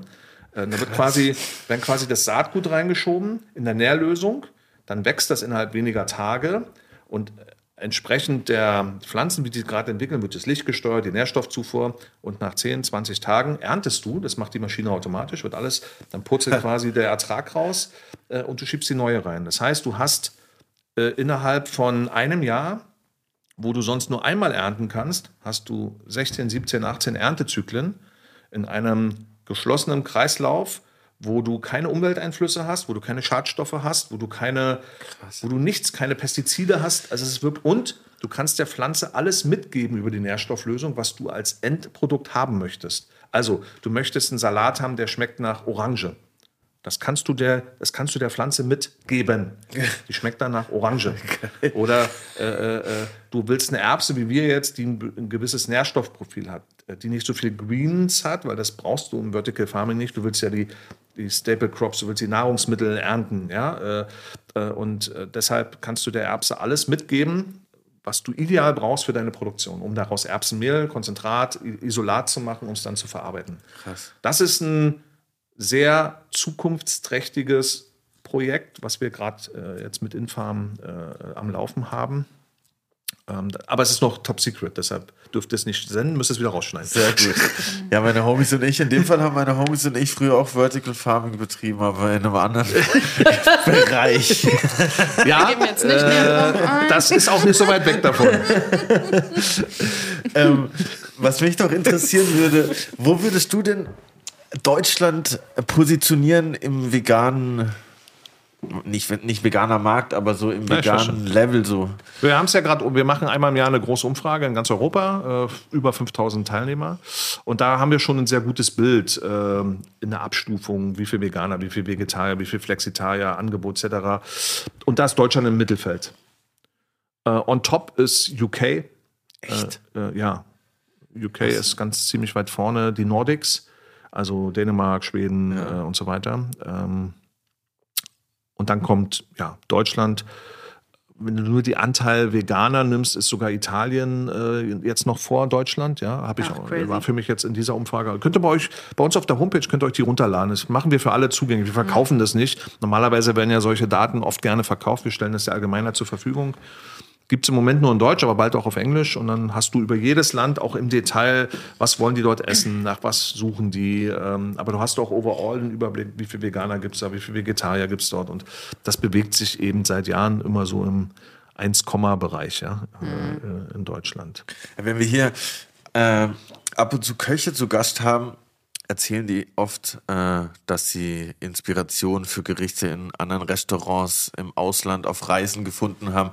Geht es dir auch so, dass du auf Reisen was siehst und denkst, boah, das würde ich gerne in vegan machen? Oder ist das schon passiert, dass du da irgendwie Inspiration gefunden hast? Also erstmal muss ich sagen, grundsätzlich, ich, vor Corona bin ich sehr viel gereist, äh, auf der ganzen Welt, äh, schon durch meinen Job. Ähm, sehr viel auch in Südamerika, USA, Asien. Und was ich generell tue, ich gehe dort nur essen. Und nur in vegane Restaurants.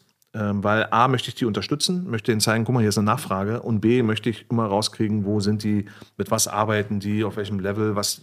Ich rede meistens dann auch mit den Betreibern und so, ne? Und ähm, äh, das hat, äh, das, das inspiriert mich total. Also da kriegt man echt ein Gefühl, da, wir sind ja auch in 28 Ländern vertreten mit unseren Produkten. Insofern braucht es da auch eine gewisse Gefühl, was ist da, was wird da nachgefragt. Äh, was, ne? Und jedes Land ist da tatsächlich anders.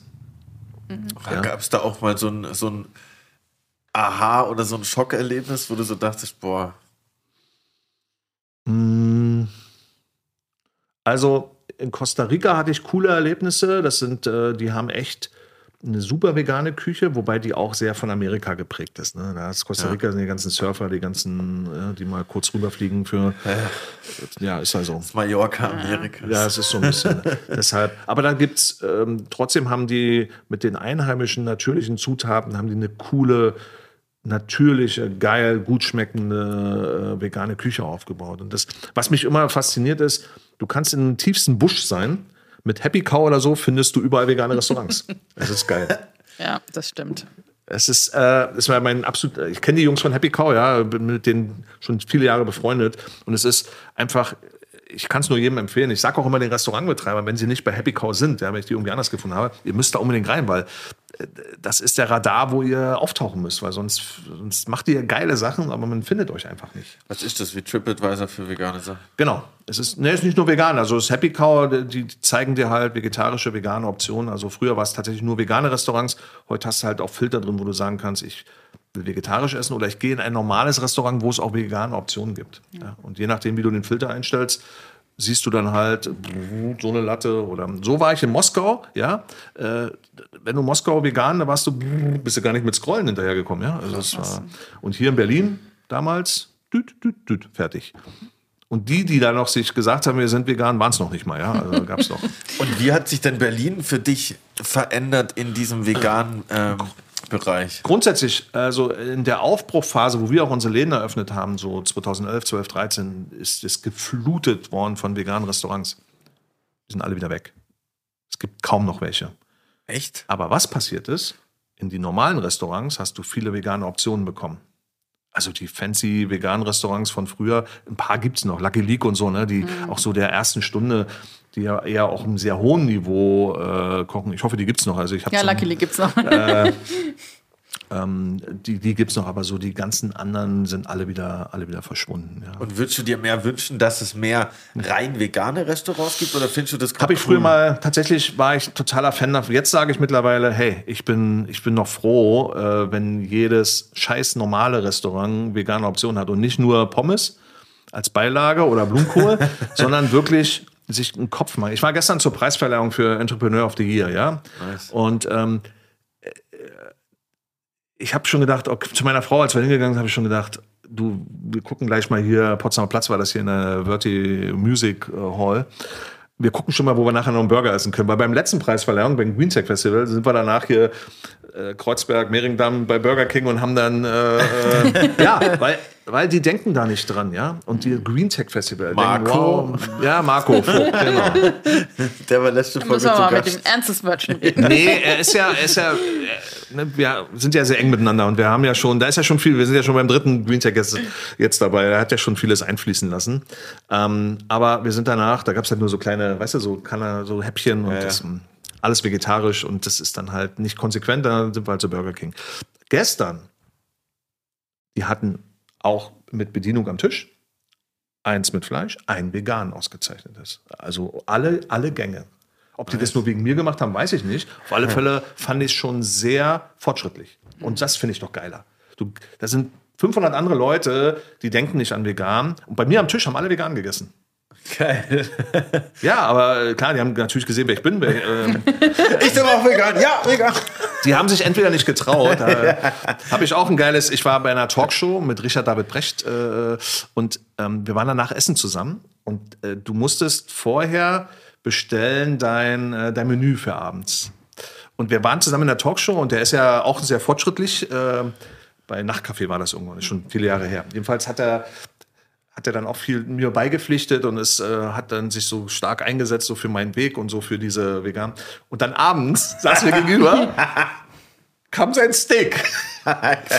und ich habe mal mit meiner Frau, die war auch dabei, wir haben natürlich äh, vegan gegessen. Und dann saßen wir in der großen Gruppe mit der Redaktion und dem äh, Talkmaster da und ihm war das so peinlich. Er hat das Fleisch nicht gegessen, er hat nur die Kartoffeln gegessen. ja, hatte, weil es, war ihm, es war ihm einfach unangenehm. Und das war. Es ist natürlich auch viel einfacher für uns als vegan, äh, sich vegan ernährende Menschen, ähm, in Restaurants zu gehen, wo eben alles angeboten wird. Ne? Weil oft ist man dann so eingeschränkt, weil wenn ich mit Freunden essen gehen will, die eben nicht vegan leben, dann habe ich immer das Gefühl, wenn wir jetzt in ein komplett veganes Restaurant gehen, oh ja, die müssen sich irgendwie zurücknehmen oder die haben jetzt nicht die Auswahl, was ja total bescheuert ist, weil wenn wir in ein anderes Restaurant gehen, ist es ja meistens umgekehrt, dass ich nicht die Auswahl habe. So ist es, ja. Deswegen finde ich es total geil, ähm, wenn das auch einfach integriert wird, wobei ich für mich sagen muss, ich habe hier in Berlin natürlich auch mit mehr vegan lebenden Menschen zu tun als in meiner Heimat. Und da ist es natürlich schon geil, in Restaurants zu gehen, die nur vegane Sachen haben, weil man eben nicht gucken muss, oh, wo ist jetzt was drin? Oder man sieht ein Gericht und so, oh, das hätte ich gerne. Und dann ist da irgendwie irgendwas drin, was man halt nicht weg- oder abbestellen kann. Das ist dann schon so ein bisschen Luxus für mich, in ein komplett veganes Es Restaurant ist total zu gehen. geil. Also jetzt für aus veganer Perspektive ist es total geil. Bin ich bei dir. Und ich habe ja vorhin auch gesagt, ich unterstütze die auch gerne, gehe bewusst dahin. Äh, aber jetzt wieder aus meinem Blick für gesellschaftliche ähm, Veränderungen oder gesellschaftlichem Kontext, sage ich, finde ich es cooler, wenn jetzt bei McDonald's, Burger King, Hans im Glück, Peter Pane, wenn du die Seite aufschlägst und mittlerweile schlägst du ja drei Seiten auf, wo alle vegane Optionen sind. Das finde ich geiler. Oder wenn automatisch, da steht es nicht mal dran, bei Peter Pane, alle Soßen vegan sind. Ja. Ja also äh, geil Früher musstest du immer fragen, ja, die. Mayonnaise ja vegan. Dann sagen- Die sagen, wie aus der Pistole ist alles. Kann, unsere Soßen kannst du alle, ist alles. Und das finde ich viel, das ist genau das, das trifft das, was ich vorhin gesagt habe. Es ist von hinten durch die Wurst eingeflossen. Man hat eine Mayonnaise gemacht und alle Soßen, die schmecken wie Mayonnaise. Das merkt gar keiner. Und wenn ich nicht fragen, gefragt hätte, hätte sie mir es nie erzählt oder er, äh, sondern es ist einfach vegan und die Leute essen es und es schmeckt. Es wird halt wie, es ist viel selbstverständlicher, wenn es Genau, alles so und das finde ich doch, das ist, dann hast du es geschafft. Ja. Die Leute stehen ja bei Peter Pane Schlange, ja, gehen da rein, freuen sich, essen und haben, also wenn sie jetzt nicht gerade sich den fetten Rinderburger da reingekloppt haben, ja, haben zumindest, dass die Soßen und die Pommes waren, haben sie vegan gegessen. Ja. Und das ist cool. Ja, voll. Wir kommen äh, auch schon zu unserer nächsten Kategorie. Oha. Wie lange geht denn euer Podcast? Und zwar äh, allerlei aus Kühlhaus 3. Allerlei aus Kühlhaus 3. Diese Kategorie äh, besagt folgendes: Du bekommst drei Zutaten gestellt und normalerweise kochen unsere GästInnen uns aus den Zutaten was. Also natürlich nicht live, aber die Idee ist, wir kommen nach Hause und der Kühlschrank ist leer, wir haben drei Sachen und daraus muss man was zaubern.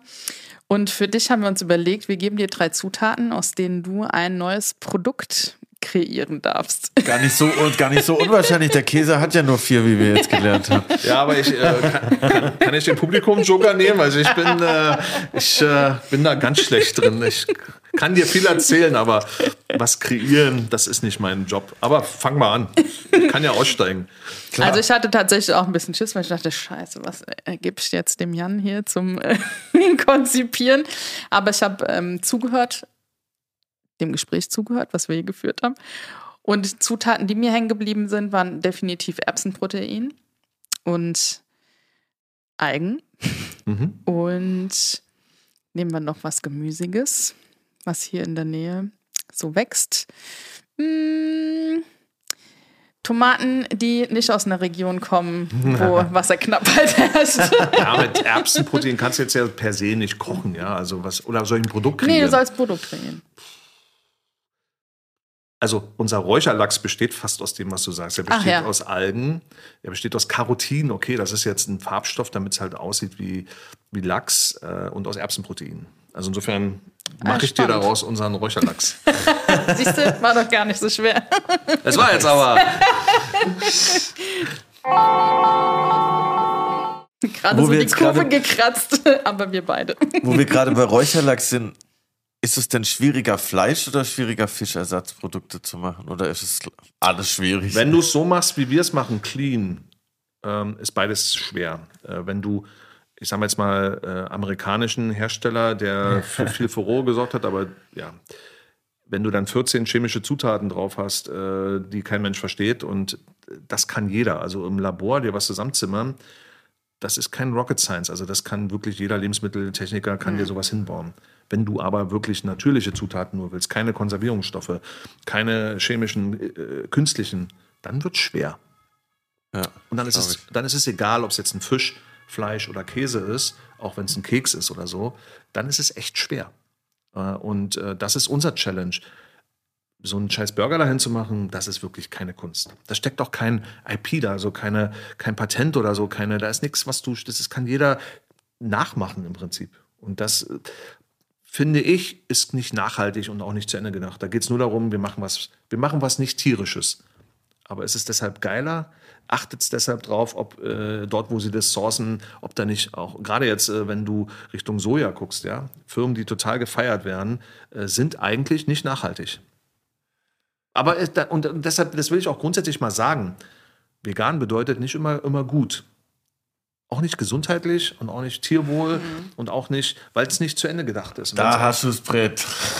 Ich habe auch nie was anderes. Quatsch. Das bedeutet es nicht. Und das, deshalb, deshalb gehört auch wirklich mehr Beschäftigung da mit dem Thema dazu, um dahinter zu schauen. Es bedeutet übrigens auch, wenn du Palme benutzt, nicht, dass es schlecht ist. Es kann auch Ja. gut sein. Ja, wenn wir Palme aus, aus Afrika holen, wo wir bewusst sogar eine Plantage haben, wo Arbeitsplätze geschaffen werden, wo nirgends wie mal was gerodet wurde, weil Palme per se ist gesundheitlich jetzt in, in Maßen auch nicht schlecht. Das Schlechte vom Palmöl kommt ja, weil 90 Prozent des Palmöls kommen halt aus, aus Asien, wo halt immer Regenwald gerodet wird. Und ihr könnt euch sicher sein, alles, was nicht Biopalmöl ist, kommt immer aus Asien. Ah, okay. Und deshalb ist es immer Kacke. Und, Merkt und euch das das. Schlimme ist, die Leute, die heute an die Tankstelle fahren und ihr Auto tanken und mit Transparenten rumlaufen, mit Orang-Utans, dann sage ich, tank dein scheiß Auto nicht voll, weil da ist Palmöl drin. Benutzt diese, dieses Haarshampoo nicht, weil da ist Palmöl drin. Palmöl steckt heute in 60 Prozent aller industriell hergestellten Lebensmittel. Und dann diese Biofirma anzumachen, weil sie hier, hier ist nämlich Palmöl drin, äh, weil sie Palmöl drin hat, kann ich dir sagen, ey, Alter, das Palmöl ist Bio und das, das hat noch nie ein Regenwald gesehen, dieses Palmöl. Ja? Das ist wirklich gut. Hier steht's aber drauf. Und wir, wir, wir, wir zeigen dir hinten mit Eternity, guck mal, Regenwald, drei Sterne. Da ist nichts, da ist kein Regenwald, kein Orangutan, ist da. Aber äh, bevor du jetzt mit dem Finger auf uns zeigst, dann guck mal bitte, mit was du heute früh geduscht hast, was du in deinem Auto drin hast und was du heute früh auch dir aufs Butterbrot geschmiert hast. Nutella. Das ist so, weißt du, dieses Bewusstsein ist so, ähm, das versuchen wir zu, zu schüren, da mal ein bisschen mal runterzufahren und auch mal hinter die Kulissen zu schauen und nicht Leute noch dafür zu verklagen, die die es eigentlich richtig, richtiger machen als das, als die, die, die es vorgeben, nur richtig zu machen. Ja, dies, weg von diesem Schwarz-Weiß-Denken einfach. Ja. Ich habe gelesen, du ernährst sogar deinen Hund vegan. Ja.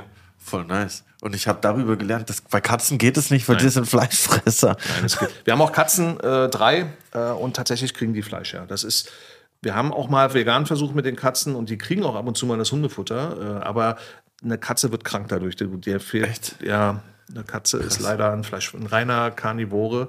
ein Hund ist wie wir ein Omnivore, der kann alles fressen und dem geht es auch mit vegan genau wie uns Menschen, wenn wir es richtig machen, besser. Ähm, also mein Hund ist jetzt sieben Jahre alt aus dem Tierheim, ja, der ist kerngesund, ist wirklich Zähne. Der Tierarzt ist immer total begeistert. Ähm, riecht nicht aus, das Fell ist, ist, ist nicht, äh, er riecht nicht aus dem Maul wie mit sieben Jahren Hunde, die fangen schon mal auch an zu stinken, ja, äh, ist alles. Unsere Katzen, Geil, da muss ich, muss ich mal mit Luigi, meinem Hund, auch mal ausprobieren. äh, kein Problem. Also ich sagte bei uns in den Supermärkten, die wir noch haben, die drei, die Kategorie veganes Hundefutter ist mit einer der stärksten. Wirklich, wir kommen gar nicht hinterher. Auch gibt es ja Kauknochen und ja, die Kausticks findet mein Hund auch sehr lecker. Aber wir haben jetzt auch verschiedene, wir probieren ja auch. Übrigens, mein Hund frisst auch nicht jedes veganes Hundefutter. Ne? Also beide. Erstmal nur Feuchtfutter, wenn es geht. Bitte kein Trockenfutter und dann äh, auch nur bestimmte Sorten. Auch mit. Linsen und alles Mögliche ist dann da drin. Ne? Das, das liebt er. Da sind die schon wählerisch. Ähm, bevor wir jetzt zu unserer letzten Kategorie kommen, würde ich von dir gerne noch wissen, wo es den leckersten veganen Burger in Berlin gibt. In Berlin. Ähm, gibt es in der, oh, ich- wie heißt der Laden? Ähm, Kolwitzstraße, gegen, schräg gegenüber vom Lucky League. Ein ganz kleiner Laden. Äh, soll ich schnell nach? Lias Kitchen. Genau. ich hab, ich, Ja, alles da klar. finde ich den Burger richtig cool. Also ist auch von der Aufmachung gut. Sehr klein und fein und ansonsten das ist immer mein, da- wenn, ich bin jetzt nicht so viel in Berlin mehr unterwegs, aber wenn in Berlin mit meinen Kindern oder so, gehe ich gerne da. Ja, vielleicht hast du noch ein paar mehr Spots. Gibt es den Laden noch? Ja. War ich Da letzte müssen wir mal Woche. hingehen, Britt. Müssen wir mal testen, Britt. Nee, Ja. das ist wirklich, die haben gute Sachen. Ansonsten äh, auch was äh, Peter Pane jetzt macht teilweise mit Burgern ist auch schon gut. Also Mhm. die haben am Anfang ja viel mit reine Tofu und so angefangen. und Nico dann- macht ja mit denen. Nico hat einen ne? entwickelt für den, den äh, glaube ich mit Rote Beete den. Mhm. Äh, den äh, aber es gibt äh, coole, die haben schon coole Kreationen mittlerweile Mhm. geschaffen, muss ich schon sagen. Also die haben, da, das meine ich damit, ist doch Ja. toll. Ja, voll. Und dann kannst du auch mal mit Leuten hingehen und sagen, hier, probier doch mal den. Mhm. Und das ist ja schön, wenn ich mit denen essen gehe, die trauen sich ja dann nicht. okay, ich nehme auch den, den, ich nehme auch das, was der Herr nimmt, ja. Und dann, Aber ich kann das voll nachvollziehen, was du sagst, weil für mich wäre das, glaube ich, auch. Ich würde, glaube ich, auch eher einen veganen Burger einfach so in einem random Laden essen, wo es alles gibt, als wenn ich jetzt, als wenn mich jetzt den Brit fragt, wo lass uns in diesen veganen Laden gehen, weil dann hätte ich wahrscheinlich vor, also ich würde trotzdem mitkommen, Brit. Danke. Aber ich würd, hätte vorher wahrscheinlich nie, würde ich mir schon so denken, boah, was sind das da jetzt wohl für Burger? Aber wenn ich einfach so in einen Burgerladen gehe und dann gibt es da einen und der ist vegan, würde ich wahrscheinlich eher da zuschlagen, muss ich zugeben. Ich bin gar nicht mehr so der Burger-Typ. Ich bin tatsächlich, tatsächlich sehr asiatisch mittlerweile. Ich könnte jeden Tag asiatisch essen. Und ich habe ja meine Favorite-Restaurants sind ja Soy, Katuong, ähm, Secret Garden, äh, 1990. Das sind ja alles ein, es ist eine, ist immer ein Inhaber dahinter. Ah, echt? Äh, aber es ist, äh, sind unsere Miet, also ich habe ja mein Restaurant verkauft. Wir hatten ja mal, weiß nicht, 14 Restaurants, haben alle verkauft und äh, der hat quasi die in Berlin gekauft Ach, und hat daraus asiatische äh, gemacht. Und äh, der macht es richtig gut. Ja, das war, ich wohne direkt beim 1990 um die Ecke. Da ist äh, jeden Tag eine Schlange größer als vor jedem Supreme Store auf jeden Fall. Weil sie, weil sie gut sind. Ja, und ich krass. sag mal, ich habe es ja mitbekommen in der Pandemie, da, wie gesagt, ist ja bei uns unter, also in Secret Garden, da, ich bin ja Vermieter quasi für die, ähm, der hat trotzdem cool Geld verdient in der Zeit. Der hat gar nicht so einen Einbruch gehabt. Der hat halt umgestellt auf Lieferung, aber die Leute haben bestellt, bestellt, bestellt. Und, äh, und er hat mir jetzt gesagt, er ist wieder höher als vor Corona. Jetzt schon. Und es ist immer bumsvoll. Ja, absolut. Ja, das kann ich habe ich bestätigen. gemerkt vor zwei Wochen. Secret Garden oder 1990? Secret Garden. Ja, es ist, und ich finde es gut. Es ist einfach gut. Die machen echt eine coole, machen das cool und machen das auch wirtschaftlich und mit einem strengen Regime dahinter. Das kriegt ihr alles nicht mit. Das ist schon, das ist schon sehr durchgetaktet und ich weiß ja selber, wir hatten ja Restaurants, obwohl ich nie Gastronom werden würde, wollte. Ich musste die halt aus einer Insolvenz damals übernehmen und das war, es ist so schwer, Gastronom zu sein. Ich möchte es nie machen. Ich habe vor allen Respekt, die das tun. Ich knie nieder vor den Leuten und sage, Gastronomie, ihr seid die Helden, ja. Äh, oh, Ja, Krasser Job, total. ja, safe. wir haben das nie profitabel bekommen, wir haben das nie, wir wurden beklaut, der Geschäftsführer ist durchgebrannt, wir haben äh, plötzlich die waren, das ist, äh, Geil. Aber jetzt wird's spannend. Ich sehe schon, wir könnten hier noch, noch mehrere Folgen Ja. aufnehmen. Und es ist, ihr habt der, und ich habe irgendwann gesagt, als ich die Scheiße verkauft hatte, äh, nie wieder Gastronomie. Bleibt mir bitte. Ich kriege ja viele Anfragen auch für Investments und so. Da kommen viele mit wirklich Flausen im Kopf, die sagen, hey, ich will ein veganes Café, einen Katzentempel, ich will das, ich will das, ich will das. äh, äh, gib mal Geld. Äh, nee, mache ich nicht. Aber wie schön, dass du deinen Fokus gefunden hast. Housekeeping, Post für Sie. Und Äh, bevor ich wir habe jetzt. äh, gerade klingeln Ich gehört. auch, ja. Hast du es auch klingeln ich gehört? hab's auch klingeln gehört. Verrückt. Wäre ich jetzt rausgeschmissen? noch nicht. Nee.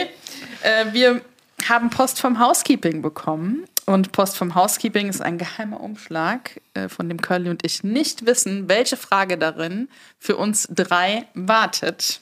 Gott, ne? So, großes An Umschlagging. Hi Brit, Jan und Curly. Was fällt euch spontan bei dem Wort Gummibärchen ein? Erlebnisse, Anekdoten, Lieblingsfarbe, Kindheitserinnerungen. Also mir fällt äh, spontan ein, dass nicht die nächste Single, aber die übernächste Single, das weiß auch noch keiner, Top Secret, Digga, oha, darf ich es überhaupt sagen? äh, also mein übernächster Song, der rauskommt, der heißt Gummibär. Tatsächlich. Mir fällt dazu nur ein, Gummibären hüpfen hier und dort und überall. Auch geil, ist, äh, hat nicht so viel Ähnlichkeit damit, aber das kenne ich natürlich auch. Das ist jetzt die erste Erinnerung, die mir dazu kommt. Ähm, da geht es um Gummibärenessen. Man, man meint vielleicht nicht Gummibärchen unbedingt, aber es geht um, um es wird auf jeden Fall über Gummibärchen gesungen, sagen wir mal so.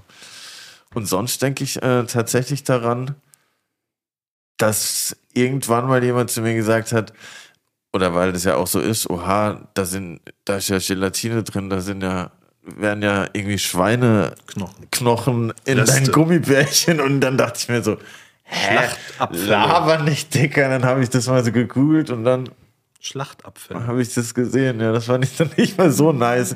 Ich esse zwar immer noch Gummibärchen, aber ich muss sagen, dass mich das schon zwei, dreimal Ist unsere. irgendwie, okay. Also ich habe ja jetzt welche bekommen. Nee, das ich sind- werde die mal das- testen das auf sind jeden die Fall. Nicht. Äh, Wir haben richtige Gummibären, tatsächlich. Das ist jetzt ja was anderes, das ist ja peachy. Oh, das, das sieht aber lecker aus. Aber unsere Gummibären sind wirklich gut.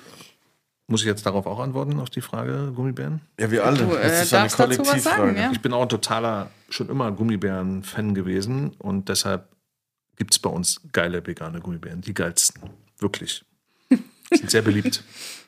Das wollte ich Geschmacklich. nämlich auch fragen, wenn du ein, wenn ihr jetzt Produkte entwickelt und du eine Sache von vornherein, zum Beispiel jetzt Gummibärchen oder Butterkekse, eh schon geil findest, ist es dann so ein bisschen dein Steckenpferd? Ich habe mit du da noch Produkten nichts zu tun. Nee, das machen andere. Da habe ich auch in der Regel kein Mitspracherecht. Was? nee, weißt du, Schuster bleibt bei deinen Leisten. Ich kann andere Sachen, aber äh, Produkte verkosten. Ich bin da auch. Wenn mir was schmeckt, muss es nicht heißen, dass es anderen auch schmeckt. äh, und andersrum, wenn es mir nicht schmeckt, äh, ich bin bei Verkostungen teilweise dabei, wobei die sehr anstrengend sind, weil du, du isst ja nicht nur was, du musst es ja auch wirklich bewerten. Und zwar auf zwei DIN A4-Seiten mit. Oha. Ich mache da gar nicht, das ist mir viel zu anstrengend. Safe, das wäre mir, glaube ich, auch zu anstrengend.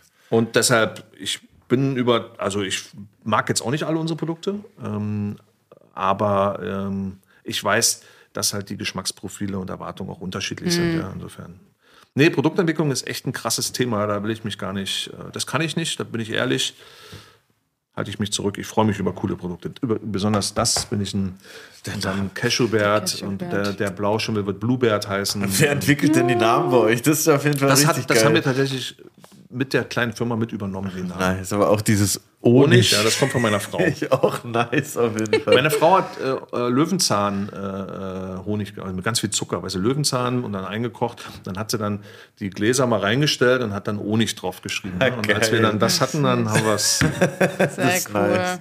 Ja. ja, und du, Britt, bist du jemand, der Ja. sortierst du die Gummibärchen nach Klar. Farbe? Also Namen, Namen von unseren Produkten kommen schon öfters von mir auch. Zum Beispiel der Tuno kommt von mir. Ja, Das denke ich mir dann aus. Äh, nice. cool. Das heißt aber nicht, dass es dann kommt, wenn meine Leute sagen, gefällt uns gar nicht. Wir bringen jetzt einen veganen äh, Haferersatz noch auf, aber als Pulver noch auf den Markt. Da habe ich mir den Namen auch ausgedacht, äh, aber den darf ich noch nicht sagen. Wir sind gespannt. Ja, wir halten uns auf dem Laufenden. Nee, also äh, mir ist tatsächlich zuerst das Lied eingefallen, was ich ja schon schön getrillert habe. Ansonsten habe ich auch äh, die Gummibärchen immer nach Farbe sortiert. Ja. Welches ist deine Lieblingsfarbe davon? Oh, ich kann dir gar nicht mehr sagen, was war denn die Lieblingsfarbe? Ich safe rot. Weil die Nee. vegan finde ich tatsächlich die äh, sauren Stäbchen am geilsten. Unsere Ja. Sauersticks? Ja, die Ähm, gut. Nee, ich meine, es war tatsächlich auch orange gewesen, nicht die Mag die roten. gelben. Die Wir würden uns durchsichtigen. Gut, äh, wir würden uns gut ergänzen. Wir könnten uns eine Packung teilen und keiner wäre unglücklich danach. Ah, sehr schön. Und bevor wir dich jetzt in das äh, kalte, dunkle Berlin entlassen, und ich habe ja vorhin, äh, wo du reingekommen bist, deine Sneaker so bewundert. Und ich habe mich gefragt, was gibt es denn für Zukunftspläne? Gibt es dann auch bald vielleicht Vegan Sneaker? Gibt es irgendwie bald äh, noch andere vegane Produkte, die wir von dir erwarten können? Ja, Produkte gibt es ganz viele, aber alles Food. Wir machen Non-Food machen wir nicht. Das macht, äh, haben wir viele Anfragen, aber es macht für uns im Moment keinen Sinn. Wir stehen für Food und das ist schon komplex genug. Äh, Wir haben jetzt über 400 Produkte entwickelt in der Zeit. 120 sind gerade auf dem Markt. Äh, Das bleiben auch etwa 120. Aber es kommt eine Menge an Neuprodukten, kommt ganz, ganz viel. Aber es sind ja nicht nur Neuprodukte. Ich habe euch ja so ein bisschen mal den Vorhang aufgemacht, wo wir mit Infarmen, äh, wo wir hindenken, was Ja. Anbau äh, und so weiter angeht. Also da gehen unsere äh, Überlegungen. Und durch den Börsengang jetzt haben wir auch die finanzielle Power, um auch mal ein bisschen was äh, zu investieren. In fünf Tagen, ne? Nee, der Börsengang ist ja schon durch, aber am, ab nächste Woche, Mittwoch ist es dann, kann es gehandelt werden. Aber der Börsengang ist für uns durch, seit vorgestern. Ach, krass. Deshalb bist du so entspannt. Also das heißt, alle haben gezeichnet, äh, alle Aktien sind platziert, wir haben ja Kapitalerhöhung gemacht ähm, und ab nächste Woche können dann alle handeln. Aber die Zeichnungen sind vorbei, also das Geld ist da und ist alles super. Wir sind alle sehr in, äh, ermüdet. Wirklich, es ist ein sehr Krass, ermüdender. Prozess.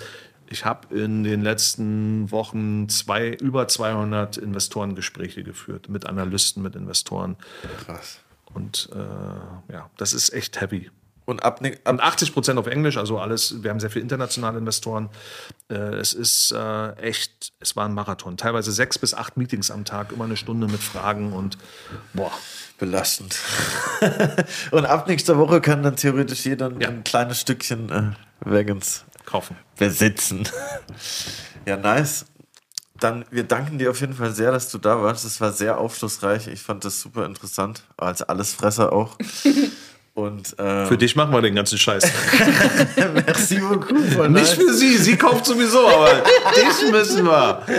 Dich müssen wir um von hinten, habe ich dir erzählt. Ja, ja, freundliche Übernahme. Ja, immer von hinten. Und Jetzt hast du auch noch eine russische Mütze auf, ja. Das ist, äh, Normal. Ich habe gedacht, ich, ich, du wolltest mir, wolltest mir auf die Probe stellen, ob ich es lesen kann. ich wollte dir Heimatsgefühle geben.